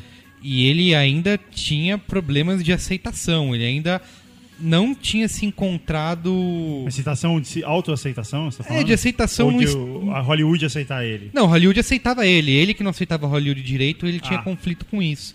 E, e teve uma coisa que eu acho que aí fez eles relaxar, porque ele ficava nessa de ou eu sou um diretor de cinema. Eu quero ser um cineasta, mas eu estou sendo um diretor de cinema. Né, aceitando projetos por encomenda. O que, que eu faço? Né? Eu li que o, o Scorsese, quando mostrou a primeira projeção do Toro Indomável pro executivo da United Arts, que era o estúdio, o cara falou assim: Senhor Scorsese, o senhor é um artista. E aí, tipo, isso foi o que fez Ah, ele. que coisa fofa. É, fez- Era o que ele queria ouvir. É, o que ele queria ouvir pra. Porque assim, ele tava fazendo um grande filme com grandes. com um grande ator, que era o Robert De Niro, que era um filme de estúdio, que obviamente ele botava ali o estilo dele, mas tinha as concessões a serem Eu feitas. gostaria de falar no passado com um grande ator que era Que era o Robert Robert De De Niro. Que era o Robert De Niro, não sei quem é esse cara agora. Ah, Mas é, é- é- tem um negócio interessante, né? Tipo, e por que, que o filme era preto e branco? Por Você que sabe o filme era preto e branco? Eu não sei. Pra contrapor duas coisas. Rock Balboa, por Ah, incrível que que, já tinha pareça. sido lançado, que era um né? filme que tinha, que tinha, é, é, é, que tinha, é um filme premiado. Que ganhou caramba, Oscar de melhor filme. E, melhor filme, e, melhor diretor, melhor ator. e melhor porque roteirista. afinal de contas, Todos pro Sylvester Stallone. porque afinal de contas, Martin Scorsese, a gente não pode esquecer, ele era, que- ele ainda tinha aquele menininho, não sei como é que cabia, mas tinha aquele menininho carola dentro dele Sim. e ele não queria sangue vermelho. Exato. Ele estava incomodado com tanto sangue vermelho e, e as lutas eram muito sangrentas. No Taxi Driver ele fez isso também, deu uma saturada na, na É, mas- cena final pro sangue não ficar Mas diz tão... a lenda, é o que eu tava falando, Taxi Driver é o Woodstock do cinema, né? Então to- todo mundo, todo mundo diz que esteve lá, tudo aconteceu lá, tudo surgiu lá e tal. E uma das lendas de Taxi Driver é de que a- é, ele foi obrigado a colocar as cenas de sangue preto e branco pra que o filme não fosse rated X. Censura, É, pra, pra lá, lá. É que Pra a, censura americana. É. sempre foi sempre foi muito complicada, né? Então, desde o Hitchcock, por exemplo, em Psicose, a cena do banheiro, a clássica cena do banheiro, não tem facada. Tem uma mulher a gritando e tem uma sombra de uma faca, mas É, mas isso é meio que a obra-prima dele, né? Essa montagem da cena da faca, a cena da mulher e tal, É, eles não porque, se encostam, por- né? porque se ele mostrasse alguma aí o, o- a classificação já já Já- bateria em 18 Aí tem anos. um lance do Toro Indomável que assim, muita gente acha que as cenas de lutas têm algum improviso, e aí o Scorsese fala- mostra de novo essa obsessão dele pelo planejamento, que ele diz, tava tudo no storyboard, assim, não tem nada nas cenas de luta que tenha sido improviso. Mas então, O que foi improviso, por exemplo, a cena na prisão, que é a cena, uma cena icônica do Toro Indomável, acho que é o clímax do filme aí, quando ele é preso e soca a parede, ele diz que isso foi pura improvisação e atuação do Robert De Niro, assim, de encarnar esse animal raivoso, socar a parede, fazer aquilo. Ele diz que tava com a câmera ligada e deixava o Robert De Niro sozinho ali, e depois ele escolhia... mas então o Hollywood tem um feito. lance com filme de boxe, né, cara? Tipo, de 5 em 5 anos tem que sair um pra ganhar Oscar. É, parece aquele lutador, É, né? parece. Com Mark parece, Wahlberg. pare- sabe aquele filme do Mel Gibson, Teoria da Conspiração, que ele fala que tipo, tudo- todas essas coisas que parecem resolver elas são controladas. Isso é o governo controlando. Parece isso, cara. Mas sabe o que Teve vai ser esse triste? lutador- O próximo deve ser de UFC. Teve, não teve, de- a, teve a menina de ouro, também foi de boxe. Foi de- é teve aquele outro do Russell É, Crowe. é embora, legal, embora, a gente verdade. Esteja, embora a gente esteja falando de mais um diretor que sempre foi injustiçado pela academia, né? Quem? O, ator, um diretor. O- não, o Scorsese foi injustiçado pela academia. Foi. Tanto que ele, pra mim, quando ele, ele ganhou com- por um filme que não merecia Exato, o Oscar. que eu acho ganhou. total, assim. É, eu mas não- é que essa parada de injustiçado pela menor, academia, né? É, Sempre é. Todo mundo sabe que isso não. Não existe essa questão de justiça. Ah, mas você você- espera Não, uma mas é, gente, valorização. mas assim, por alguém você que pega- não, não está lá pra fazer justiça. Não, mas você tá pega um cara, política. você pega um cara que é um dos maiores diretores vivos, né? O cara é um, é um gênio, tem uma obra consistente, incrível. A gente pode passar aqui, a gente, pode, a gente, não, a gente jura que não vai fazer, mas a gente pode fazer um programa de seis horas sobre, sobre a gente pode fazer um... E aí, esse cara não, Mas- não- mas não assim, ganha isso- o Oscar seguidamente, Não. cara, A com gente, fala, a gente fala isso como se o Oscar fosse tipo a justiça do mundo. E não é, cara. Na Ah, verdade, mas não, não, é- é. Ah, o mas é, não, Mas gente, é, assim, exato. É Não que é não dá pra justiça, adorar pilha. Eu mas concordo é- com você que o Oscar não é, não é, não é o ganhar o Oscar tudo, mas ele é uma bem. referência de. Cara, Sim. mas assim, Não ganhar o Guga, Oscar fez mais bem pra carreira dele do que se ele tivesse Mas ganhado, eu sabe? acho, cara, mas eu acho Igual que não Quentin é- Tarantino que não ganhou pro Pulp Mas a questão aqui não é justiça, a questão é o reconhecimento merecido. É o mérito do cara, porque, cara, pô, imagina, é, é, no momento que ele ganha, como o Arão falou, no momento que ele ganha, ele ganha por um filme que nem merecia. Reconhecimento no É. dinheiro, Mas cara. ele, tava, mas ele tinha que ganhar, Também, né? Porque também. a-. A, pressão era muito. Meu, ganhar o Oscar abre, Re- abre Reconhecimento porta, é ter uma? Ferrari na garagem, cara. Também. E aí vem o filme que eu, que eu citei anteriormente, que de 82 é O Rei da Comédia. Que, cara, eu acho esse filme genial, assim. É uma pena que. foi um fracasso. É, foi um fracasso. A crítica. Filme à frente de seu tempo. É, exatamente. É, Esse é um filme à frente de seu Esse é o tempo, resumo, total. porque assim, quem assiste o filme hoje tem uma visão completamente diferente, porque assim, o filme trata do Robert De Niro, que faz o mais uma vez absurdo no filme. Foi um roteiro sugerido pelo próprio De Niro por Scorsese. Pra variar. Pra variar, e por isso que eu falo que ele não foi apenas um ator que o Scorsese dirigiu, mas um cara que influenciou Quem, diretamente. quem sugere os roteiros pro Scorsese hoje é o Leonardo DiCaprio, é isso? Ah, o último ele, provavelmente. ele coproduziu. co-produziu provavelmente. o- Ele roubou, ele, ele, ele foi substituído no cargo. É, e, e, assim, é um filme onde, onde o Robert De Niro faz o personagem do o Rupert Pupkinkin, que ele é um cara que tá atrás do Jerry Lewis, que fa- praticamente faz o, é ele mesmo no filme. O no- nome é Jerry Langdon no filme, não lembro direito. E ele persegue o Jerry Lewis porque ele quer ser um cara de stand-up comedy, quer participar do programa do Jerry Lewis. E o Jerry Lewis não, não dá bola pra ele, não vê a fita dele, não chama ele pra nada. E o que ele faz. Não é spoiler, né? O filme de 82 não é spoiler, né? Acho que não é, não. E o que ele faz é sequestrar o, o personagem do Jerry Lewis, deixar ele preso e falar assim: eu só te solto se você ligar pra galera da sua emissora e deixar eu participar do seu programa. Então, assim, ele mostra essa obsessão pela celebridade que a gente tem hoje, né? De, né, de perseguir al- alguém que, que a pessoa admira. A obsessão pela fama instantânea, todo mundo quer ser famoso, busca e trabalha por isso, né? Quer ser. Mesmo se tem talento ou trabalho, você quer fazer parte da televisão, do show business de alguma maneira. Na- talvez em 82 isso fosse uma coisa um pouco ridícula, mas hoje é muito mais palpável. Se você assistir o filme hoje, você enxerga. É, Isso é, é o que o Marão falou, assim, de ser à frente do seu tempo, né? De... E o filme brinca muito com essa questão de toda hora ele mistura coisas que estão realmente acontecendo e outras que estão só na cabeça do personagem. E você tem até uma discussão se o final do filme, o Jerry, o, o, o Rupert Pumpkin consegue aparecer na televisão. Ele vai preso, obviamente, depois disso, por ter sequestrado o Jerry Lewis. Só que ele é solto seis meses depois, ele escreve um livro na prisão. E aí ele vira mega famoso por causa disso, porque ele virou um cara que hackeou o sistema, entendeu? Ele conseguiu aparecer e conseguiu ser famoso por um crime que ele cometeu. É mais um cara que era um que é um vilão, que é um cara totalmente perturbado e depois foi transformado em herói. Então assim, ele mostra que hoje a gente vê todo dia na televisão, né? Ele ele consegue Mas eu acho engraçado, né? assim. Como em muitos momentos, né? Esses, esses caras, eles antecipam as coisas. A gente vê o filme e fala assim, ah, não. Eu lembro, de, eu lembro do, eh, eh, de uns anos atrás, quando alguns filmes apareciam, sobre pessoas filmando coisas e filmando o traje. Ah, gente, quem ia segurar uma câmera nessa hora, não é mesmo? E, e, assim, hoje ninguém, vai, ninguém mais faz essa pergunta, Sim. porque está comprovado que, sob qualquer circunstância, inclusive um avião caindo, uma pessoa segura uma- câmera e filma o negócio acontecendo. É, é incrível. As pessoas realmente fazem isso. O cara filmou um avião caindo. O cara estava dentro do avião, uma GoPro. Ele deixou a a câmera ligada e filmou o acidente. Filmou ele caindo na água. É assim, as pessoas realmente não E desligam ele mais a sobreviveu? câmera. Sobreviveu. Monetizou no YouTube? Monetizou no YouTube. Tudo bem. Então, e aí o, Se eu sobreviver, eu vou ganhar uma grana. Não, cara, eu, assim, eu acho que eu continuaria filmando igualzinho a ele, que nem um idiota, mas assim, eu fico impressionado. Assim, antigamente, a gente- se, se alguém escrevesse sobre isso 10 anos atrás, eu falo, não, fala sério, como é que o cara ia parar, É. segurar? Não. É, é assim, tanto que isso se refletiu na bilheteria do filme, que arrecadou só 2 milhões de dólares. Não foi nem 10% do que o Touro e o Domável conseguiu. Mas eu, eu acho, eu, antes, eu, né? eu sempre acho assim, filme com essas. que tem muita. É, é, sequência de fantasia misturada, confunde com o Confunde, grande público. é. As pessoas se sentem muito perdidas no filme. Acho que é o tipo da coisa. Isso sim é um assassino de, de Ah, bilheteria. cara, mas isso eu acho, isso eu acho brilhante no Não, filme. e, e- É e a ideia é. de comparar um filme de comédia com um filme. ah, ah, o Rei da Comédia com o Taxi Driver, por exemplo, faz sentido pra gente que tá falando do Martin Scorsese, tá falando pro grande público, não faz a menor diferença. Não, é, não, não, faz o menor sentido. São dois E, e assim, é um filme que também deve ter enganado a galera que achou que ah, tem o Jerry Lewis, o rei da comédia, vou dar risada. engraçadão, E, no, é, é, e no é. fim é um filme perturbador, sabe? Assim, É igual o filme do M. Night Shyamalan. Chamalã, É. Chamalão. E aí, Ai, depois de meu Deus. 85, veio Não. Depois de Horas, que é uma comédia de humor negro. O, o, o Scorsese disse que é uma paródia de um filme Hitchcockiano, né? Que Esse filme ele- é chato, cara, fala a verdade. Pode É, falar aí. Não é que é chato, mas. chato. Não é... Ele é chato, esse filme é chato. Você pode dizer que ele é genial, que ele é brilhante, que ele precisa ser estudado, mas uma coisa que você não pode mudar é o fato de ele ser chato. Não sei se É um ele filme é chato. chatíssimo, cara. É um esforço gigantesco você conseguir chegar até o fim. Ele é estranho, mas ele não é chato. É, eu acho que é a, prim- é a única comédia do Scorsese, de fato, assim, que você pode... então, não, ele é que um eu filme, acho? é um VHS que tá na prateleira de comédia, porque ele não é engraçado. Não.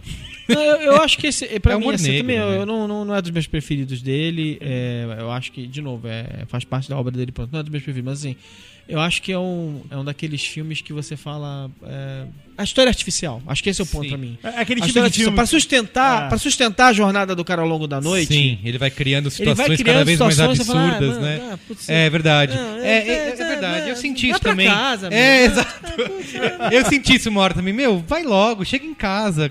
Vai a pé, É. sabe? Você não consegue, tá, você vai andando. Esse filme não só é chato, ele é irritante, cara. Você fica irritado. Porque, Porque você vai percebendo a mão pesada do, É. do, do- do roteirista controlando a história pra, ela É. não, pra ela não se É. resolver, entendeu? Tá, vamos em frente então, Isso, ó. exato. 86 tem A Cor do Dinheiro. Que é um clássico filme do Tom Cruise. Um clássico? Um clássico filme do Tom Cruise. Todos os filmes do Tom Cruise, eles têm a seguinte estrutura. O Tom Cruise... Eu vou, por exemplo, Top Gun. Tom Cruise é um piloto de avião. Ele é muito bom, mas tem uma coisa, um trauma, que impede ele de ser o melhor. Aí ele vai e conhece alguém, normalmente é uma mulher. Ele conhece alguém, conhece uma mulher. Aquilo faz ele superar o trauma. E aí ele vira o melhor. Tá. Aí Coquetel, ele é um barman. Ele é muito bom, Não, Coquetel, mas ele tem é. uma coisa que impede ele de ser o melhor. Tá. Aí ele conhece uma mulher, ele supera é o isso, trauma. né?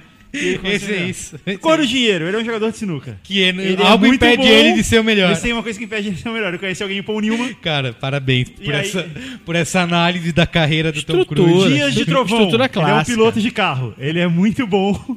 Tem uma coisa que impede são todos os filmes do, do Tom Cruise. É verdade, Tom Cruise, tá. Só esqueceu isso- de falar isso uma que Tom coisa tá importante. baixa. A corridinha dele.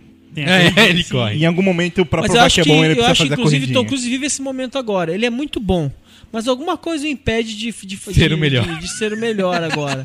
Alguém vai, vai precisar aparecer pra ele Tom fazer um Cruise? filme que preste de novo. Ó, A Cor do Dinheiro, assim, é um filme do, do Scorsese que é o mais convencional dele, assim. Parece que ele tá meio já no automático. É legal, né? é divertido. É um bom É filme. divertido, só que assim, ele, o próprio Scorsese disse que foi um filme completamente construído em torno do Paul Newman, porque já era uma continuação de um filme que o próprio Paul Newman tinha feito, que é o Desafio à Corrupção.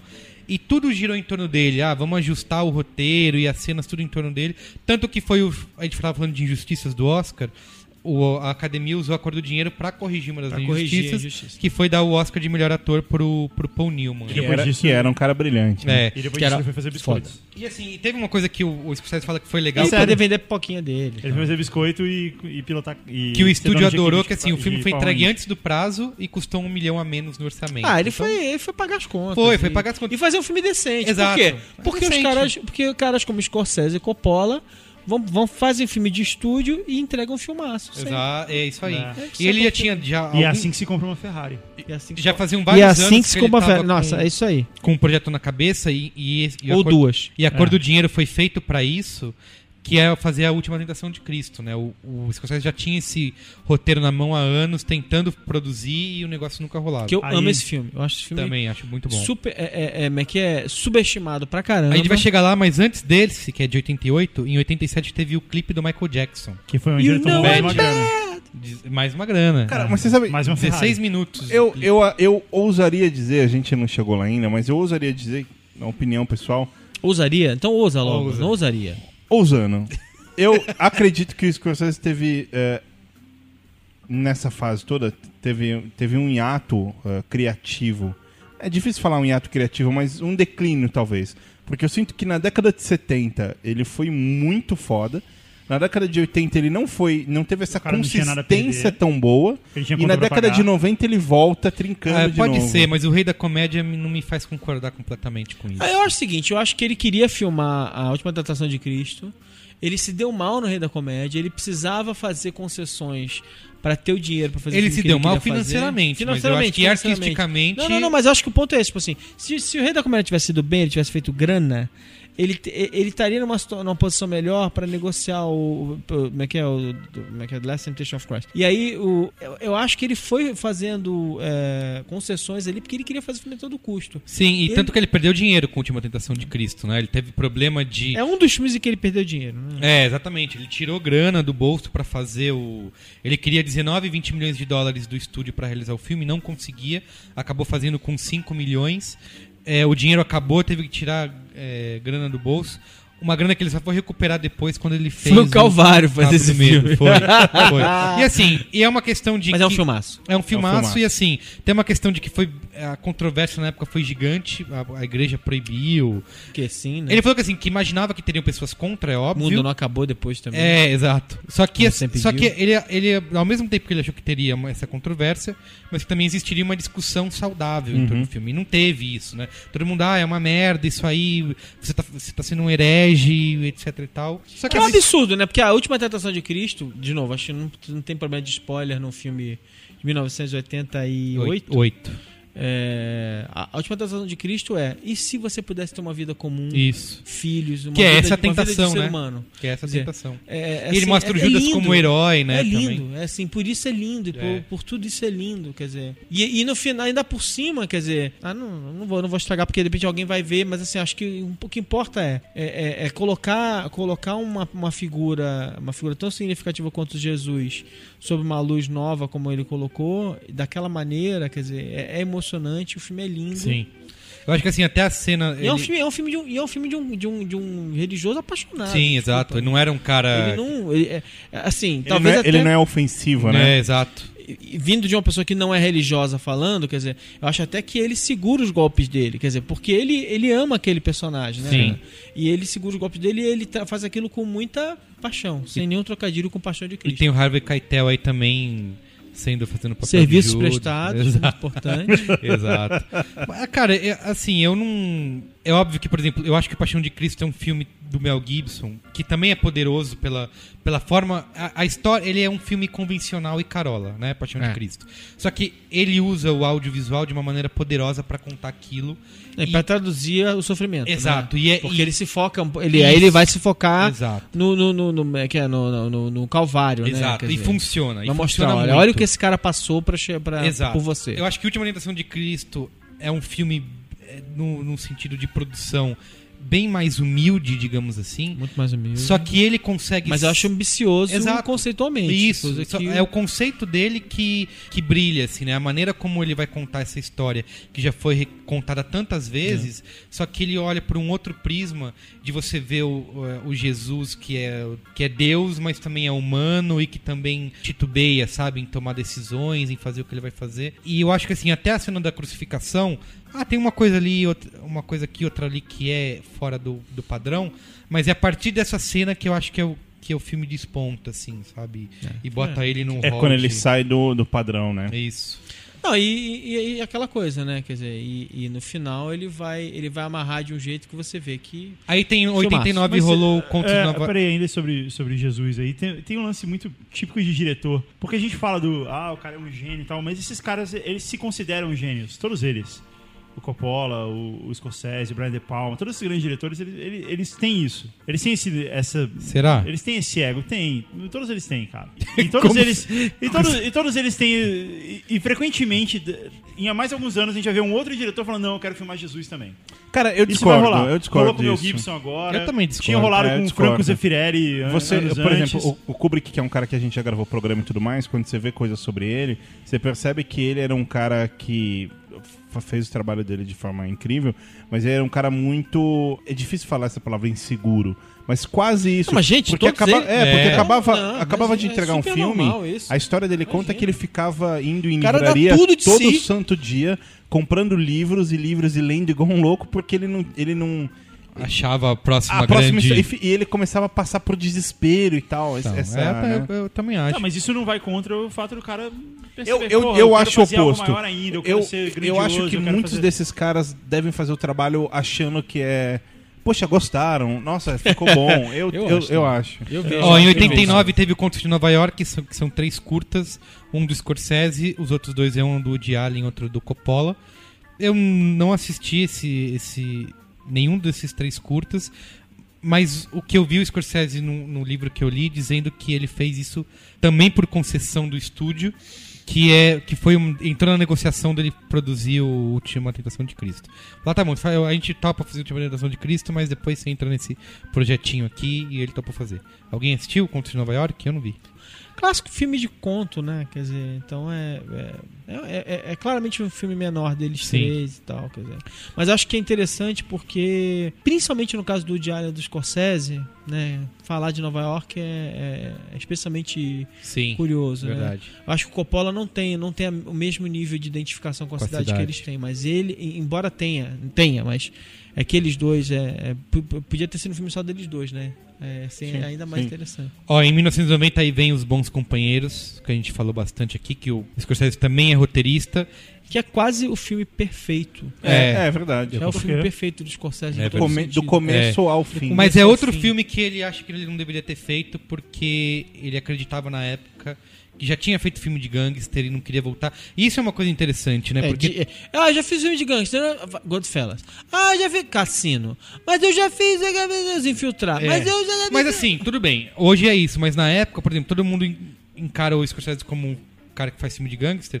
Só que ele só tinha feito os Caminhos Perigosos lá em 73. Sim. E depois só em 90 ele foi voltar Não, mas é porque ele tema, faz. Tudo bem, é legal, mas ao mesmo tempo, assim, aqui na verdade ele ficou marcado por, filme, por filmes assim fortes, né? Aí Taxi Driver É, e tal. Então tá. isso acaba. acaba É, nesse, é nos Bons Companheiros que tem o... Joe Pesci. É, não, Isso é genial. absurdo. E é o é no filme onde tem o, o plano sequência mais longo dele, né? No, é no- nos Bons Companheiros. Que é a entrada da cozinha. Isso, verdade. Que é E essa- esse e que foi um é acidente. quase perfeito. Ah, é? É, porque ele não tinha autorização pra entrar pela frente, então ele improvisou fazendo assim. Pelo menos é o que diz a lenda. Esse filme é, é- esse filme é quase perfeito, os atores estão ótimos, é, é o, é o melhor papel da, da vida do. É, é- é duro, né? Você fazer um papel desse e nunca mais fazer nada É o Ray tão bom Liotta, que o Ray né? Liotta, É né? verdade. Foi, ele fez isso e, Porque é e- brilhante, e acabou, né? É brilhante. Mas, Fala. mas, mas é. é- O, próprio, o próprio Joe Pesci também, né? É, ele, ele ganhou um Oscar por esse filme, e aí depois. ah, e foi a última vez também, né? E aí acabou. O Scorsese foi indicado também, né? Pelos Bons Companheiros, não levou... Não... Era aí que ele tinha que ter ganhado, né? É, o, o- esse filme é considerado, eu já ouvi muita gente falando isso, que é, é, é o primeiro grande filme, o primeiro grande acontecimento relacionado a gangster desde Depois do Poderoso Chefão. Chefão 2, é, porque. E, e, assim, é muito maluco esse filme porque o que me impressiona nele é a intensidade, eh, não, não no sentido de violência, mas no sentido da, da narrativa, entende? Então, os, os diálogos, cara, e a Sim. forma como ele É, acontece. e é ele muito... tem muita, tem várias marcas registradas, né, do Scorsese aí, que é a narração em off, cena congelada, câmera lenta, mostrar, é, mudar o, a narrativa, fazer uma narrativa não linear, que ele Sim. bota uma cena do meio logo no começo, Sim. cria aquele suspense e, E aí conta a história até chegar naquela cena, E, né? e esses detalhes de, às vezes, uma coisa que é tão pequena, é tão banal, vira algo tão fundamental no filme. Por exemplo, a, a, a famosa cena que, que o Jo- Joey Pesci tá com os amigos no restaurante Sim. e aí ele I'm arruma... funny. Isso, e ele Funny arruma uma how? briga com... Cara, isso é foda. Porque é uma brincadeira entre amigos, só que ali você já sabe que o cara é um psicopata. Sim, então, exato. Tudo que ele, Ele pode faz explodir é- a qualquer Cara, momento, é- né? é- É. Esse filme é... Não, e por isso deixa você muito, muito tenso o tempo todo. Né? Sim. dizer, ah, e o negócio engraçado é que o personagem. É, o, o, como é que é? O, personagem não, o, o, o, homem no qual construíram o personagem do Joe Pesci era um cara que é tipo dobro o tamanho dele. né? Então, assim, aí você entende. Porque esse é aquele, é aquela coisa engraçada, assim, tipo, eu conto pra você a história, aí te, fala, aí te descrevo um personagem completamente diferente do que ele realmente era. E aí você fica imaginando aquele coelhinho, coelhinho branco matando 16 pessoas. no fim das contas, é isso. Que o Joe Pesci não é uma máquina de matar, né, Sim. nós, Mas né? ele convence, viu? Convence. Daí em 91 tem o Cabo do Medo, que é um filme que o Scorsese disse que fez por puro entretenimento, que é aí onde ele paga as dívidas dele. Obrigado também, né? Porque é muito divertido. É, ele quis fazer um filme. Pra, a ideia dele- é um remake, né? De, de um filme de 62 com Gregory Peck. remake é anabolizado. Isso, né? exatamente, bem anabolizado. E a ideia dele era fazer um grande filme de ação, assim. Sim. Ele fez. E ele fez um grande filme de terror. É meio isso, né? Aquela cena no E navio. a música, né, cara? É, é verdade. A trilha sonora é, É. bem marcante do filme. Depois foi copiada também, usada em outros filmes depois. É, virou, virou uma referência muito grande. Eu lembro que eu fui assistir isso no cinema, eu tinha. Você foi no cinema? Que Eu fui ver esse filme no cinema e eu tinha. Eu vi no VHS. Eu tava, eu tava na oitava série, eu tinha 13 anos. E eu não fazia a menor ideia de que o filme era sobre isso. Eu achei que era um filme bobo, sabe? Sim. E eu saí mega impressionado, assim, tipo, caralho. É, isso é uma coisa legal de essa? dizer, porque assim, o meu primeiro contato com o Scorsese na vida foi com os Bons Companheiros, assim, não não de eu assistir os Bons Companheiros, mas porque meu pai tava vendo, assim, eu lembro que tava fita lá, tava assistindo, É, eu e sou é um, um pouco filme mais velho que você, eu vi. É, eu não Meu primeiro Scorsese eu vi na televisão aberta, passando alguma coisa nos anos 80, não lembro qual é. Quando eu penso assim, conscientemente, que eu fui lá, peguei, aluguei pra ver, eu tenho quase certeza que, que foi os bons companheiros. É, meu Sabia? também. Tipo, O meu pela foi minha depois idade- de, pela horas- minha depois de idade e horas tal. num corujão desse da vida. Ah, é? Pela minha Quando eu tinha essa idade- idade aí também. provavelmente foi os bons, porque foi quando eu.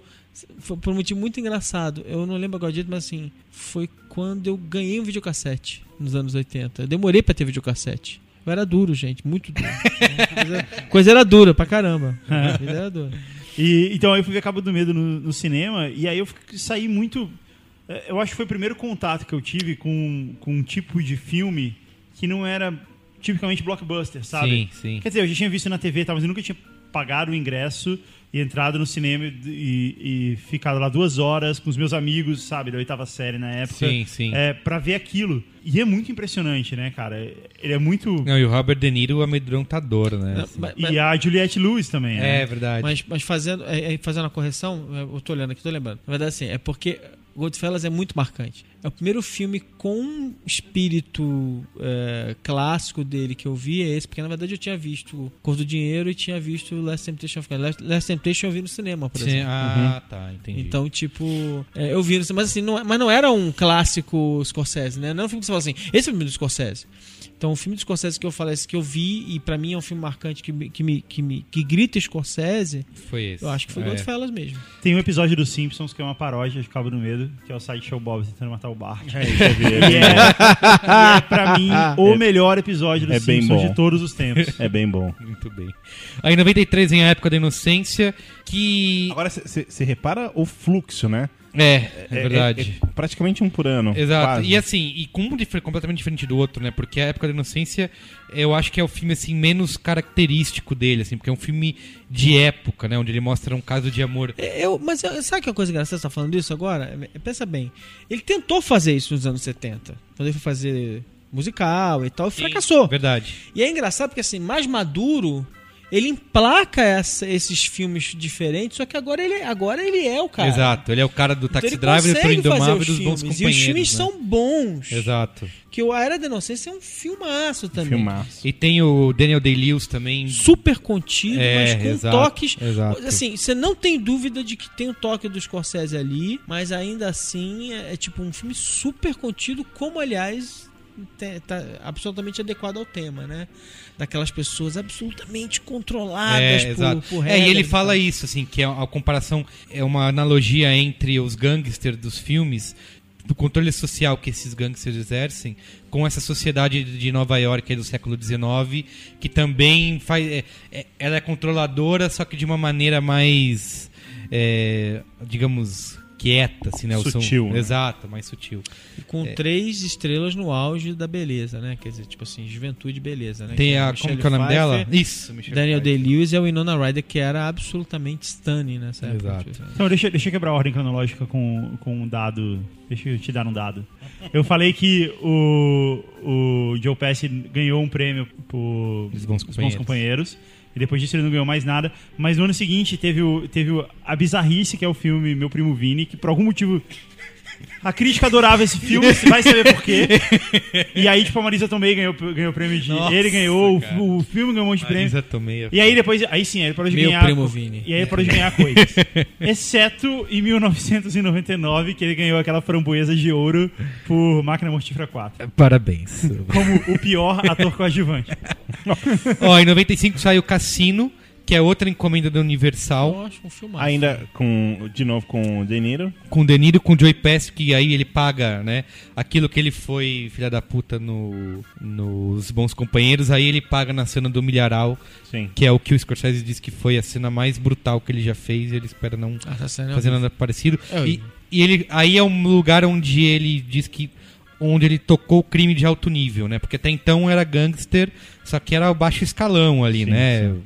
É, ah, um pouco de droga aqui, uma maletinha de dinheiro ali, aí é onde ele realmente atinge o. Vocês acham que é um que é ele Eu adoro esse filme. Eu, Eu, adoro eu gosto filme. bastante também, mas. Meu, meu problema com o Scorsese vem depois. Eu, eu, não gosto da maior parte dos filmes dele com, com o DiCaprio. ah A é. gente vai falar dele Ixi, depois. então a gente vai entrar no embate aqui. Tem em 97 tem o Kundum, que é um filme bem introspectivo, aí o Eu não vi esse filme. o, o, o Mafra vai Você quer falar que é chato, né? É chato. Não Filme é chato, eu acho que ele é, ele é lindo. Sem perder o medo de chamar o filme Não chato, é, eu não cara. acho que é chato. Não, não é que é chato. Ele é. Você tem Se que você entrar ficou no. torcendo pra acabar, o filme é chato. Não, você tem que entrar no ritmo do filme. Você não Aham. pode assistir. Se você entra no É, filme, você, você tem morre, que assistir. cara. Você entra em Ó, coma. O Kundum tem uma coisa legal que ele foi feito. A fotografia do Roger Dickens. Eu acho que foi bom porque inspirou aquela, aquele tema daquela escola de samba. Com dum pati com bum pro Nossa. gurundum. Maranada, tem que fazer logo a vinheta. Meu Deus. e foi, o filme fez ele ser uma das 50 pessoas proibidas de entrar no Tibete porque arrumou conflito com os chineses. Não, é um filme contemplativo. Em 99 vem o filme do nosso amigo Nicolas Cage, que é o Vivendo no Limite. Esse eu vi no cinema, eu Nessa lembro. época o Nicolas Cage ainda era um ator, né? Não, foi quando ele pensou, preciso de alguém pra substituir o De Niro. Quem? É, Nicolas o Cage. Nicolas Cage. Primeira opção, Nicolas Cage. Ele diz assim que é- foi é, mostrando Nova York é, à noite, foi filmado em 75 noites. O nome desse filme devia ser Ambulance Driver. Porque é isso, ele tentou criar uma série aí. Depois de ter o Bus Driver. E o Scorsese disse que foi um filme sem apoio dos estúdios e que praticamente sumiu depois. Mas, cara, eu gosto bem. Tem. Quem tem a. Quem é a menina loira lá que faz o. É uma das Arquetes, não é? Rosana Arquette? sei. Não sei. E tem a música Não, do. é, a- é a mulher com que ele casou, né? A Patrícia Arquette, ele casou com ela. Isso. Aí Ela tem é o. lou- Aquela, aquela, nessa época ela era A absolutamente trilha sonora é muito legal. Tem morrer. Van Morrison tocando aquela TB Sheets lá numa cena. Uma cena meio viajantes com a câmera em cima da ambulância, assim, correndo no. Aí 2002, Gangues de Nova York, que foi outra obsessão do, do Scorsese durante 20 anos pra tentar fazer o filme acontecer. Que é o primeiro dele com, com, Com o DiCaprio, DiCaprio, é, é. exatamente. Acabou, também acabou dinheiro, ele teve que tirar a grana do bolso. Ele era, já tinha estreado Sopranos, E de novo com, com o Daniel, né? É, com o Danny DeLuise, que ele, pra mim, ele é o filme. Ele leva o filme nas é, costas. exato, cara, ele tá, Pra ele variar, tá né? absurdo nesse Pra filme. variar. Mas assim, o... Tem algum filme com o Daniel Day-Lewis que ele não vai, que ele não, ele não é que, É, que eu acho que, verdade. Que, aliás a gente tá gravando hoje, né? Morreu o Philip, Philip Seymour Hoffman, Hoffman. ontem, né? E eu acho uma coisa engraçada, porque eu gosto muito do Daniel Day-Lewis, mas o Daniel Day-Lewis ele é um, ele é o típico cara que tem que ser o protagonista do filme. porque quando ele não é, ele rouba o filme, ele não consegue não Isso, ser. exato. E essa era uma das coisas que eu achava incrível do Philip Seymour Ele Hoffman, que ele era um coadjuvante que sabia não não, não, eh, não brilhar mais do que o Do que o- protagonista. é. Ele se continha nas horas certas. Mas então vamos continuar. E aí, assim, o Gangs de Nova York teve essa... Foi bem criticado na época. Eu, assim, foi... Foi o... Acho que o único grande filme do Scorsese que eu não tinha assistido até a grava... antes da gravação desse... Até a gente combinar a gravação desse Braincast. Foi um filme que eu sempre enrolei pra ver. Ah, é, é mais ou menos, meio criticado. E eu assisti há umas duas semanas atrás. Cara, adorei o filme, assim. Não, não, é óbvio que não... Será que se eu rever eu vou gostar? Cara, é... Vai, vai sim. Eu assisti com uma expectativa bem baixa. Não, não, tudo... não, não é que eu não gostei. Meu ponto com os filmes do, do- dele com o DiCaprio é que eu sempre achava, eu, eu achei assim, até, até o, o, o último, eu sempre via e falava, é, puta, é bom, mas, mas, mas falta alguma coisa. Parecia que tinha uma coisa Mas, errada. Aí começou a relação dele com o DiCaprio, porque assim, o Scorsese disse que, ah, tudo bem, o Cameron, James Cameron estourou a fama do DiCaprio com Titanic, só que ele tinha feito filmes bons antes, menores, onde ele tinha se destacado como ator, e, é- e é- era isso que o Scorsese via. Isso. E ele falou assim, que o... O que que é, ele vê... Que, ah, o DiCaprio é o novo Robert De Niro dele? É. sem dúvida. É, tem sido, mas assim, ele falou que é diferente, assim, porque ele fala que o DiCaprio é um cara que ele é muito. É o, ator, bonito. é o ator dele que mais estuda personagem. Que pega, por exemplo, quando ele foi fazer o Howard Hughes. Mais do no- que o De Niro, que passou 10 dias, Não, 100 mas- dias. é, mas de- assim, de- Não, mas de é diferente, É, o método é outro. isso, o método num Deniro sim- é muito, é muito ah, empírico. assim. Isso, exatamente. É muito empírico, Estu- é, muito, é muito orgânico. Ele Est- vai, vive a coisa. tal. Exato, é no sentido de, de estudar a história, de ler, etc. E ele diz que o, que o DiCaprio ele é capaz de. Você chama ele agora, sai da casa dele, vem aqui fazer uma cena, e ele consegue encontrar emoções que o, o, o Scorsese não, não saberia nem pedir pra ele, assim. Ele consegue tirar na hora, sem ter uma Sacar grande. nuances Não, do o DiCaprio, personagem. DiCaprio, Eu acredito nisso, ele é um DiCaprio ele é vítima, Pô, ele... ele- é vítima do- de, de um rosto muito marcante. Mas eu, acho, que, pra, na minha Que opinião, talvez isso- agora isso já esteja ficou pra passando, trás. né? Não é, ficou eu pra acho. trás, cara. O rosto dele ainda é muito marcante. Acha ele lindo, é Não, isso? não, não é Ele é isso. mas gato. ele, ele é bizarro, cara. A cara dele é muito Eu acho, diferente, mas, assim. Ele não é um mas cara pra normal. mim, já faz tempo que ele deixou pra. Que é com o próximo filme que eu já vou botar aqui, que é o Pô, Aviador. pra Tá, mim mas não, vamos lá, mas cara. só, só, Assistindo- só pra. Assistindo Lobo de Wall Street, eu me senti assistindo o Aviador várias vezes. Eu, Caralho, é o mesmo filme, outra vez.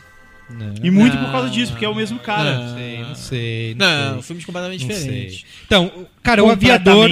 Também não, né? O aviador, pra, Claro. o aviador entra no meu top 5 Scorsese, assim. Eu, o, eu- o, tava eu gosto. Eu conversando- gosto do personagem, acho o personagem incrível, mas de novo, é um daqueles filmes assim, tipo. é, eu não sei explicar pra você mais, até porque já faz tempo que eu vi, mas assim, tipo. Falta alguma coisa nesse filme que eu não sei dizer Você, que quantas que vezes. é. Ó, eu assisti no cinema, eu não aguentava mais uma hora. Falei, meu, que filme chato, não, não, não. Não gostei do filme.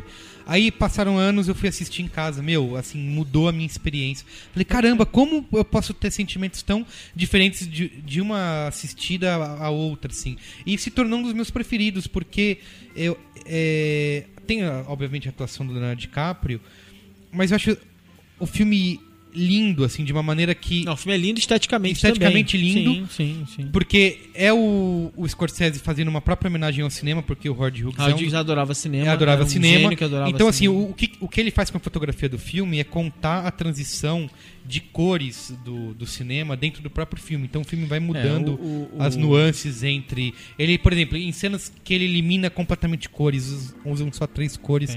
Tem a cena famosa do campo de golfe. É que assim, o Howard Hughes, ele era. Ele foi, de certa forma, o Steve Jobs do tempo dele. Tipo Isso. assim, é, uma, é uma comparação grosseira, gente, mas é uma. Mas quem. quem, quem dá pra entender. Acho que quem, quem, quem o que é personagem isso. vai, vai entender.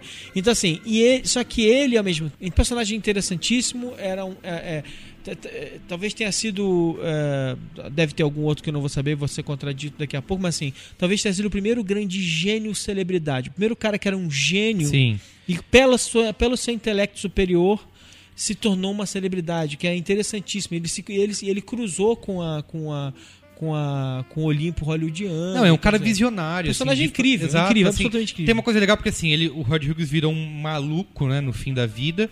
E ele não mostra isso no filme. Ele, ele escolhe não mostrar. Não, ele mostra, cara. Ah, ele mostra. Não, não, mas ele depois, quando ele velho, tipo, em Las Vegas, que tava pirado da cabeça. Óbvio que ele tá pirado, mas ele tá pirado de uma maneira diferente no- até onde ele mostra. Tá, tá. Que é aquela que é a cena brilhante no final, que ele fica repetindo Way for the Future, Way for the Future. Cara, isso. É, é acho emocionante essa cena, assim, porque É, verdade, é um cara que é visionário, é, mudou o cinema tentando voar. E nessa cena onde ele fala, tipo, Way for the Future, Way for the Future, ele já não tem mais futuro nenhum, sabe? O único futuro dele tá na mão daqueles homens de, de luvas brancas que ficam carregando ele, de- trancam ele no banheiro e chamam um médico, sabe? Ele é um, ele continua, ele tá preso dentro da própria cabeça, continua sendo um visionário, suando, eh, sonhando em, em voar e acabou. Ele não consegue mais, entendeu? Virou um, virou um maluco. Mas de, mas, de novo, acho que, e, e acho que é um pouco do que eu senti nesse último filme. Todos esses filmes, eu senti que tava faltando alguma peça pra me deixar absolutamente eletrizado. Sempre assim.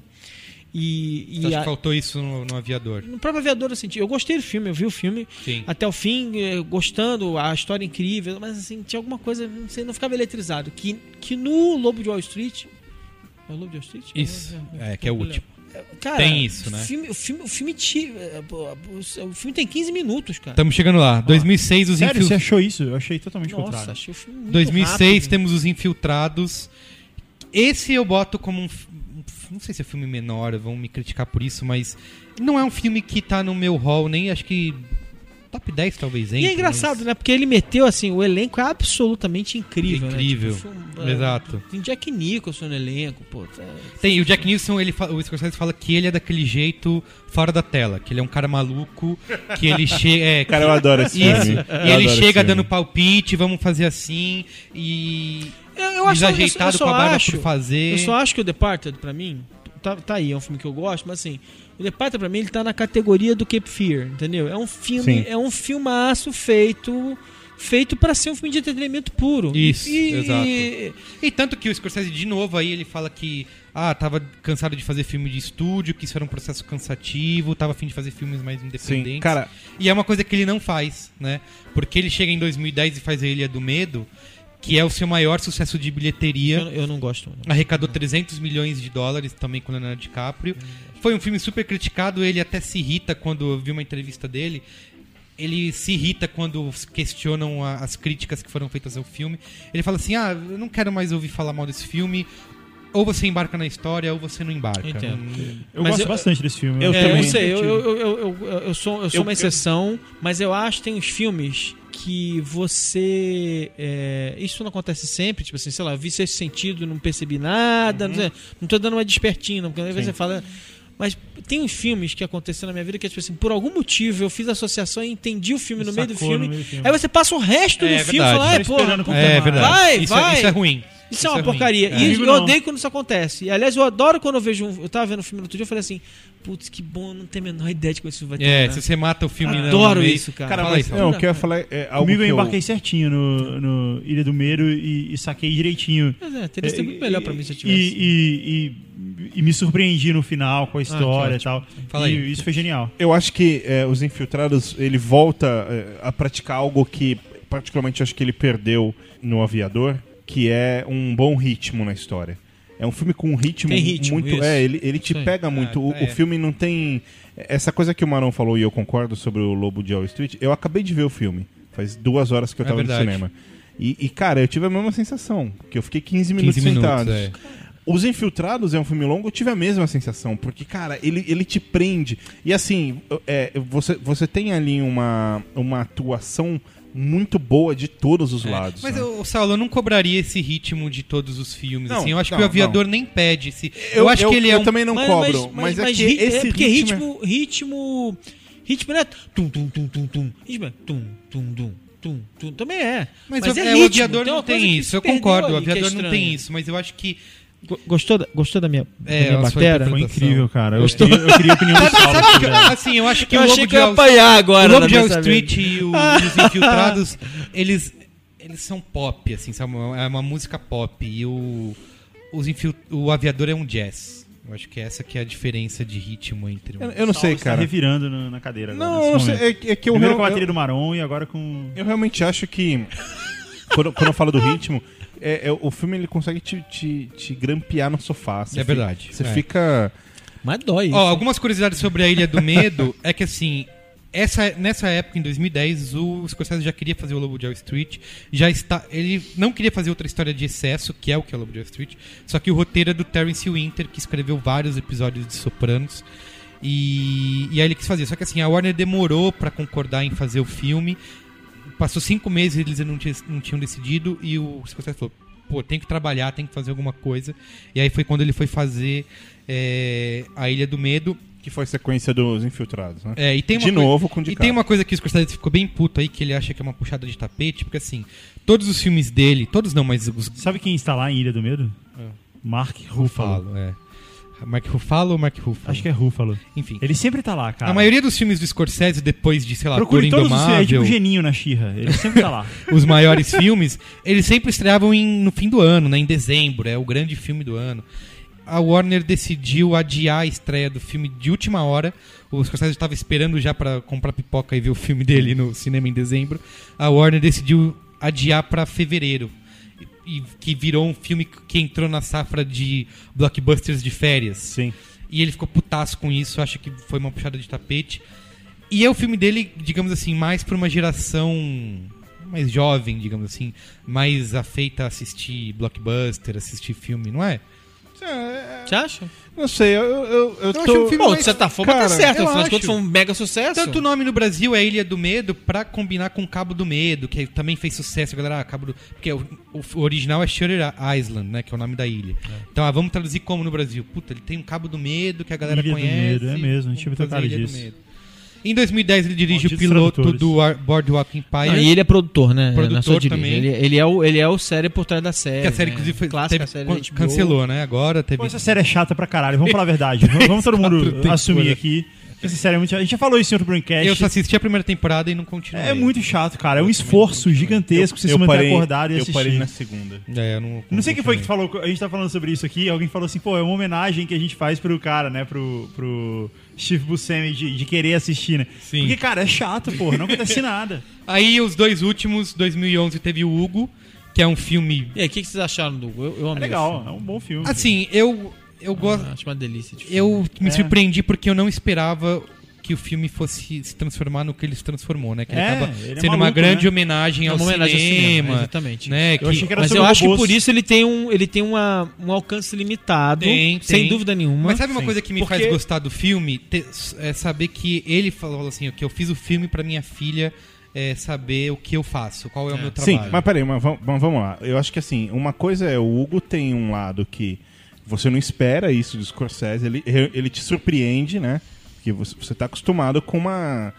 Né, com aquele leque de, de, de projetos que ele desenvolveu durante a vida, e de repente chega algo que é algo é, que. É verdade. É um que filme juvenil, absolutamente É um sensualista. Isso, né? isso. Destoa, destoa da pegada dele e isso é, isso é surpreendente. Por outro lado, tem a homenagem ao cinema, só que naquele momento do cinema, que era um momento bem, bem desequilibrado, era, era quase deprimente, né? Em algum momento você, você falava, nossa, cara, é, é- Você entende o que eu quero dizer? Você lembra disso, da Sim, época também que foi um- lançado? Também um mimimi Pa- ali, um parecia, choro. pa- é, parecia um chororô de Sim. tipo, nossa, Temos que antigamente que, era bom. É, exato. uau. E tem uma Ah, coisa nesse filme. Eu tenho te- 41 anos, eu já ouvi isso tantas vezes na minha vida, mas eu acho que. é, é, e isso conta a favor e contra o filme, né? Porque muita gente não vai curtir tudo que tá no filme.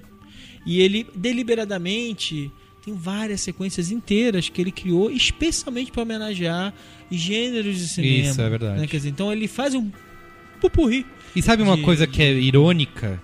Que ele é um, um dos poucos diretores dessa antiga geração que defende o uso do 3D. E ele faz um uso brilhante do 3D nesse filme. Porque assim, ele é um cara. Não é um, não é um filme de 3D que fica jogando coisa na tela. Ele faz cenas em profundidade, na estação de trem. É que lindo. é, exatamente, Lindo, que consegue lindo, dar.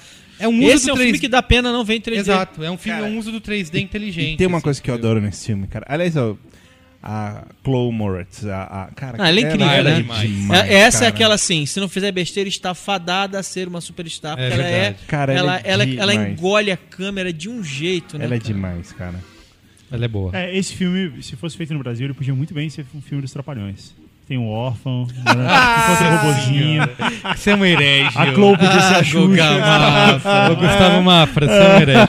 E é outro, Ô, Piscite! e é outro filme do! Scorsese que Pensa tem bem, o pensa bem, faz todo sentido. que tem o design de produção do Dante Ferretti também que fez ele com Doom foi outro que ele fez que vocês odeiam, mas E agora vamos para o Lobo de Wall Street. o Lobo de Wall Street de 2013. E aí, vocês que acabaram Cara, de eu, eu li recentemente um texto criticando a montagem. Meu, não, não, não. É- não ouçam. não, não, não, não.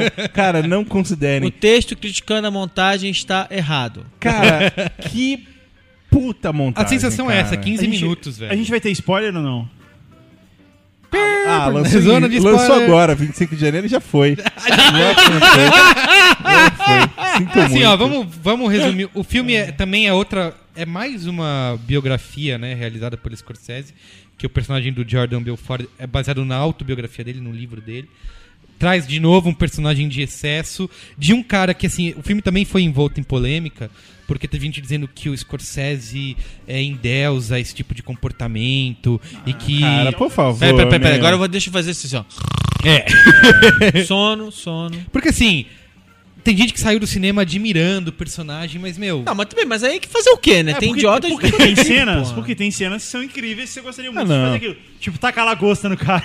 É, isso é demais. Mas, cara, sério, esse negócio de ficar criticando. A gente vai, vai balangar a pica no espelho. Isso é de verdade. Ô, eu, eu odeio Que isso. é uma coisa que ele faz também bastante. Cara, é né? verdade. Cara, eu odeio esse discursinho do, do, do- Sabe essa coisa do politicamente. Ai, mas olha.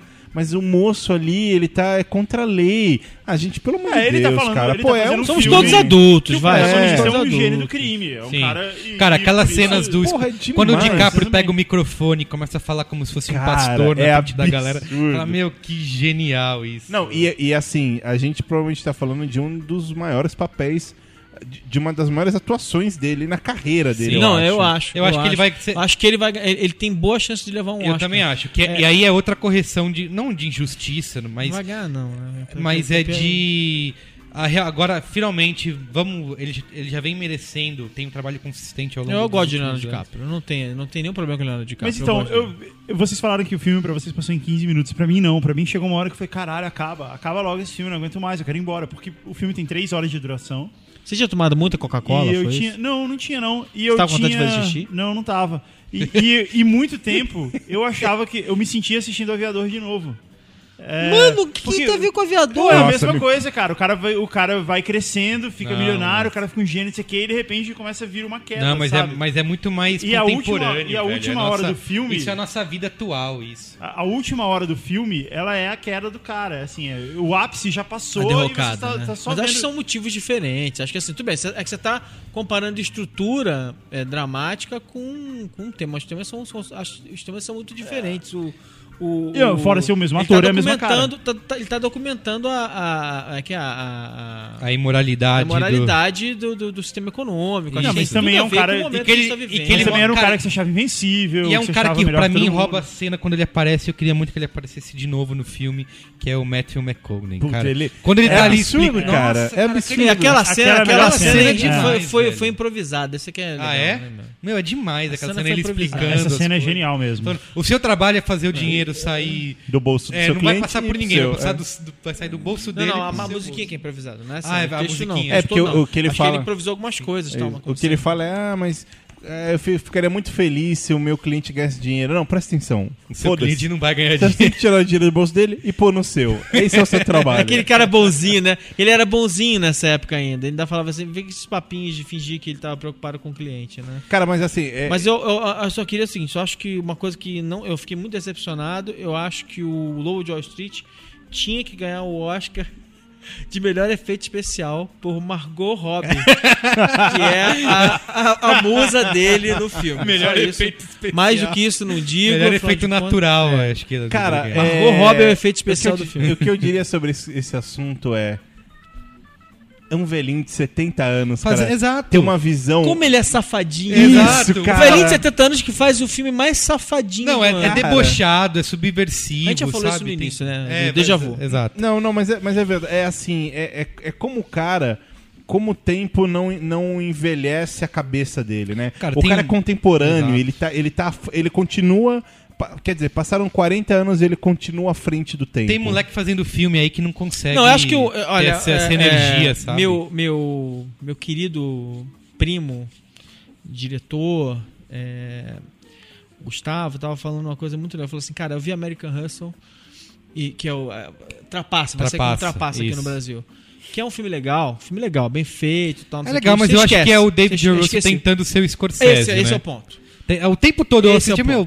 Ele falou isso, eu concordo 100% com ele. É o David O. Russo querendo ser o Scorsese desesperadamente. Exato. E- Aquele- E, e também, né? Quem não quer, né? Como É, diretor exato, jovem. É, Não, é um, é um roteiro bem o espertinho, eu, cur- eu curti assim, mas esse me deu a sensação de, meu, puta, acaba logo, sabe? Porque é meio repetitivo, eu acho que o filme é o David Russell tentando ser o Scorsese, só que ele não sabe a hora de largar o osso, sabe? Assim, termina logo, ele fica toda hora repetindo o mesmo, mesmo esquema na hora de, faz, de, de mostrar. eh, Vai ser spoiler, eu não vou falar.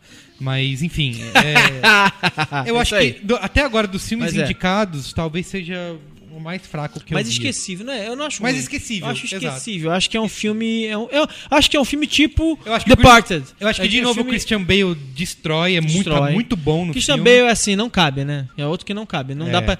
É, um- é um problema. É, é, Christian- Bale é um daqueles caras que, assim, ou ele é o protagonista, se você coloca ele como coadjuvante, é um desastre, porque ele vai roubar a cena. Ele é um Foi método o que aconteceu total. no, no Fighter, lá no... no... É, verdade, No- no The É. Fighter. Ele é um ator. o filme. Ele é um Que método diretor, aliás, né? Que era do mesmo É, diretor. é o diretor. E tem, sabe, o, tem também o De Niro no, no Hustle, É American verdade, Hustle. é. Tem o De Niro. E aí, assim, finalizando alguns projetos futuros aí do Scorsese, tem o Silence, que é um filme que também há anos ele quer fazer. Que ele tá. que ele, tava, ele tava sendo processado e processando porque ele queria os direitos e, o, e o, tinha um outro cineasta Ah, que já tinha. acordo. É, chegaram a um acordo, parece que vai fazer. Chegaram a um acordo. Você, esse é o merda, ninguém Eu sou o é, Martin e eu Scorsese, sou o eu Martin- quero fazer o filme. Isso, é um filme sobre um missionário jesuíta português que viaja, viaja até o Japão para investigar a tortura de cristãos pelo imperador Ai, do país. Minha nossa. Progra- Programado para lançar em 2015. Já tem ó, no elenco o Andrew Garfield no papel principal e o Liam Neeson. Né? Nossa. Liam Neeson, e não é na Europa Não explodindo o carro? não é. Nossa, surpreendeu, E hein? tem também outro, outro rumor antigo do Scorsese, que é o filme sobre o Frank Sinatra, que também não, Que ele sempre quis fazer também, né? sempre quis fazer, mas até agora não, não rolou. Mas acho que vai rolar. Esse foi estilo aviador. É, ele vai ser, com- vai ser com o Leonardo DiCaprio. Será? Tá, provavelmente. Pode ser, hein? E aí, é isso, Saulo Cara, Moretti? e aí que... Gente, que maratona, né? Mas, e, e- a, a parte dura é que não vai parecer 15 minutos pro nosso ouvinte. né? Vai, vai parecer 3, 4 horas. Mas assim, É, vai parecer um filme do eu, Scorsese. eu queria então. finalizar. Eu queria finalizar o seguinte: o que, que, eu, o que tem de aprendizado nessa, nesse mês de imersão que eu tive de Scorsese é, é que assim, é de ver um cara que fez, tem essa carreira de filme. Aquilo que eu falei no começo. Tem filmes menores, de menor sucesso, mas é difícil pegar um filme e falar esse filme é ruim, você não deve assistir. Todos você consegue encontrar qualidades. Acho que ele tem uma filmografia bem consistente e diversificada. E você enxergar um cara desse, que como eu falei, é o meu diretor preferido, eu acho que da atualidade. Obviamente, tem o, No- o Nolan, mas eu acho que ele tem ainda muito pra mostrar, né? O Nolan é moleque ainda, perto do Scorsese. Só que eu acho que o que, o que me deixa de inspiração no, no Scorsese é o processo criativo dele de fazer os filmes no lápis, assim, sabe? De, ele é um cara, ele mesmo admite, não tem formação teatral, tem pouco conhecimento literário, pouco. Ele é tipo o Tony Iommi do, do cinema. Nossa senhora. E assim, ele é um cara que ele é meticuloso, planejador, pega, tem uma ideia, ele desenha, bota no papel e vamos fazer isso acontecer. E conseguiu dessa maneira produzir vários filmes que entraram aí, sei lá. Eu vi, tem aquela lista do American Institute of Movies, sei lá. American, é, American Film Institute. Isso, ele tem, AFI. tem meia dúzia de filmes dele entre, no top 100, sabe? Não é pra, não é pra qualquer um, assim. É, e, e aquilo, ele tem 71 anos, você, você acha que ele vai fazer um filme mais carola, um filme vai entrar no automático. Ah, o próprio Coppola, né? Vê, vê, próprio vê a Coppola. desaceleração Exato. do Coppola na, Não, aí você vai 20 no anos. filme, você vai no cinema, assiste o Lobo de Wall Street e vê, caramba, é um senhor de cabelo branco que poderia ser meu avô fazendo isso, sabe? Se fosse eu, talvez não fizesse um, não, não botaria várias Não, eu com coisas certeza não faria porque eu não fiz, né? Então. isso, não, eu jamais faria. Não tenho capacidade nem talento pra isso, mas eu digo de utilizar algumas coisas que a gente tava comentando aqui, de o humor ácido, aquelas cenas ousadas que ele bota lá, enfim, cocaína na. Né? É No- spoiler pro amigo ouvinte, não, Não. vamos continuar. Não, é a primeira A cena, cena de do abertura, filme, né? é. Primeira cena É cocaína é no reto. E vela enfiada no cu. O, o- Esse é o resumo. Muito bem, é isso? Cara, é, é assim. A, a gente vai sofrer um dia porque a gente vai ver esse velhinho morrer. É, Mas acho que ele tem. dá pra gastar um, dá, dá. Porque 70 anos de idade fazendo tudo isso é, é realmente. mais impressionante. 10 aninhos aí. É. E, cara, é, é cinema, velho. Cinema é isso, cara. É você sentar entre amigos, discutir duas horas sobre um, um velhinho de 70 anos que conta história, filha da puta mente bem e. e- Esse foi o nosso que- Braincast que número de diretor? A gente já fez Kubrick, Tarantino. O Chamalão não conta porque foi o que aconteceu com o Chamalão, não foi sobre Claro a que conta, a gente falou Claro que sobre conta. A gente falou. inteira, a gente- vocês- passam, vocês me torturaram passando pela filmografia dele filme por filme. Que não são muitos, ué. Ah. Quem é o próximo, hein? Acho que tem que ser Hitchcock ou Scorsese, ou Scorsese não, Spielberg. A gente. O Michael Bay. Michael Bay. Cara, Cara, o Michael Bay fazer em 15 minutos. Cara, o Michael Bay fez o melhor filme dele, que não é bom, que é o Pain and Gain, que é ganho... Não, esqueci o nome em português. Falar o melhor filme dele que eu não Que assim, vi ele ainda. tem, cara, o filme tem muitas boas intenções assim, porque é um- também é um filme super provocativo, onde ele tira sarro do American Dream of Life com a história real dos dois fisiculturistas lá que é, aplicaram um golpe em um monte de gente. Quantas câmeras ele usa? Então, esse que é o problema. O filme tem boas intenções, mas é muito exagerado, assim. Ele também não... Alguém precisa falar pra ele, Michael Bay, cara, relaxa, relaxa, Guarda- é, fica só com essas duas. Me- cheira menos. Essas outras 15 câmeras, pode Isso, guardar. o cara tem... Cheira eu menos. posso falar, eu tenho, eu tenho dó do, do cara de edição do Michael Bay. Esse cara. foi o Rancast do Michael Bay, então. Não, vai ser o próximo. Corta, corta aqui, co- corta aqui, corta aqui. Agora corta aqui, corta aqui, corta aqui. É corta, um corta. segundo por... Caralho. Muito bem. Então é isso, galera. Beijo do gordo. Fim, cara. E até semana Voltamos que a vem. 2014, só tá começando, Saulo, hein? faz uma piadinha do Palmeiras pra terminar, cara. Primeiro do ano. Um abraço, meu amigo Rogério Senna. Eu não tenho muito o que falar. Até mais. And now, ladies and gentlemen, the man we've all been waiting for. And waiting for. Would you welcome home, please? Television's brightest new star, the legendary, inspirational, the one and only king of comedy, ladies and gentlemen, Rupert Pupkin.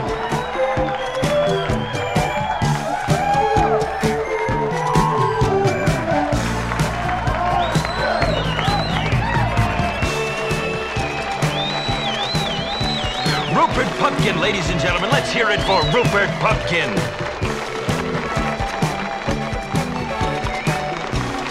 Wonderful.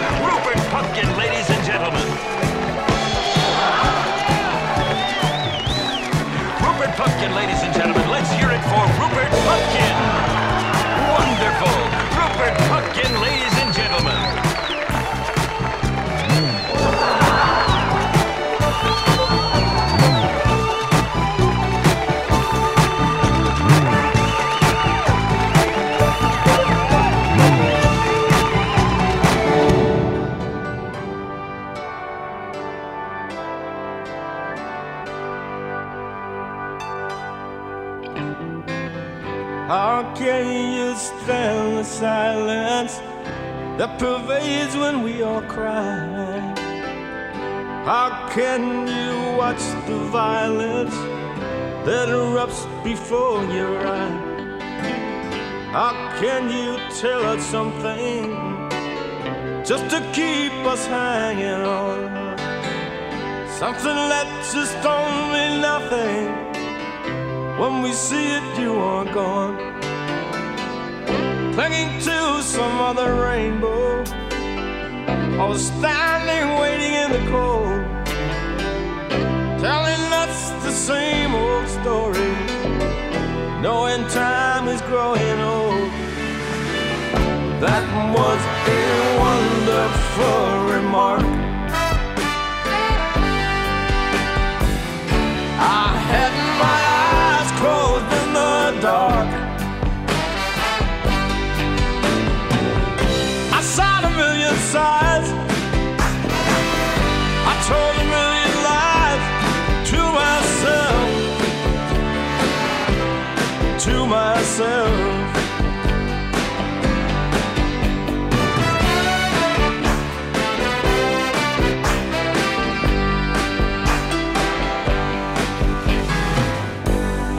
Can we listen to you when we know your talk is cheap? How can we ever question why we give more and you keep? How can your empty laughter fill the room like ours with joy when you're only like a child with a toy. How can we ever feel the freedom or the flame lit by the spark? How can we ever come out even when reality is stark? That was a wonderful remark.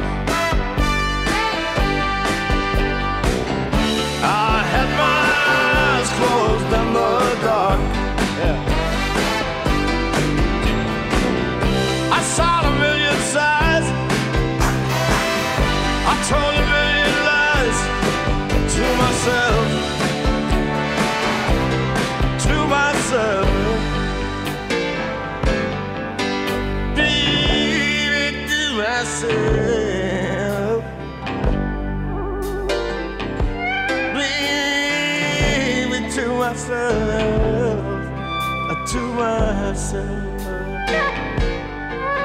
to myself, uh, to myself.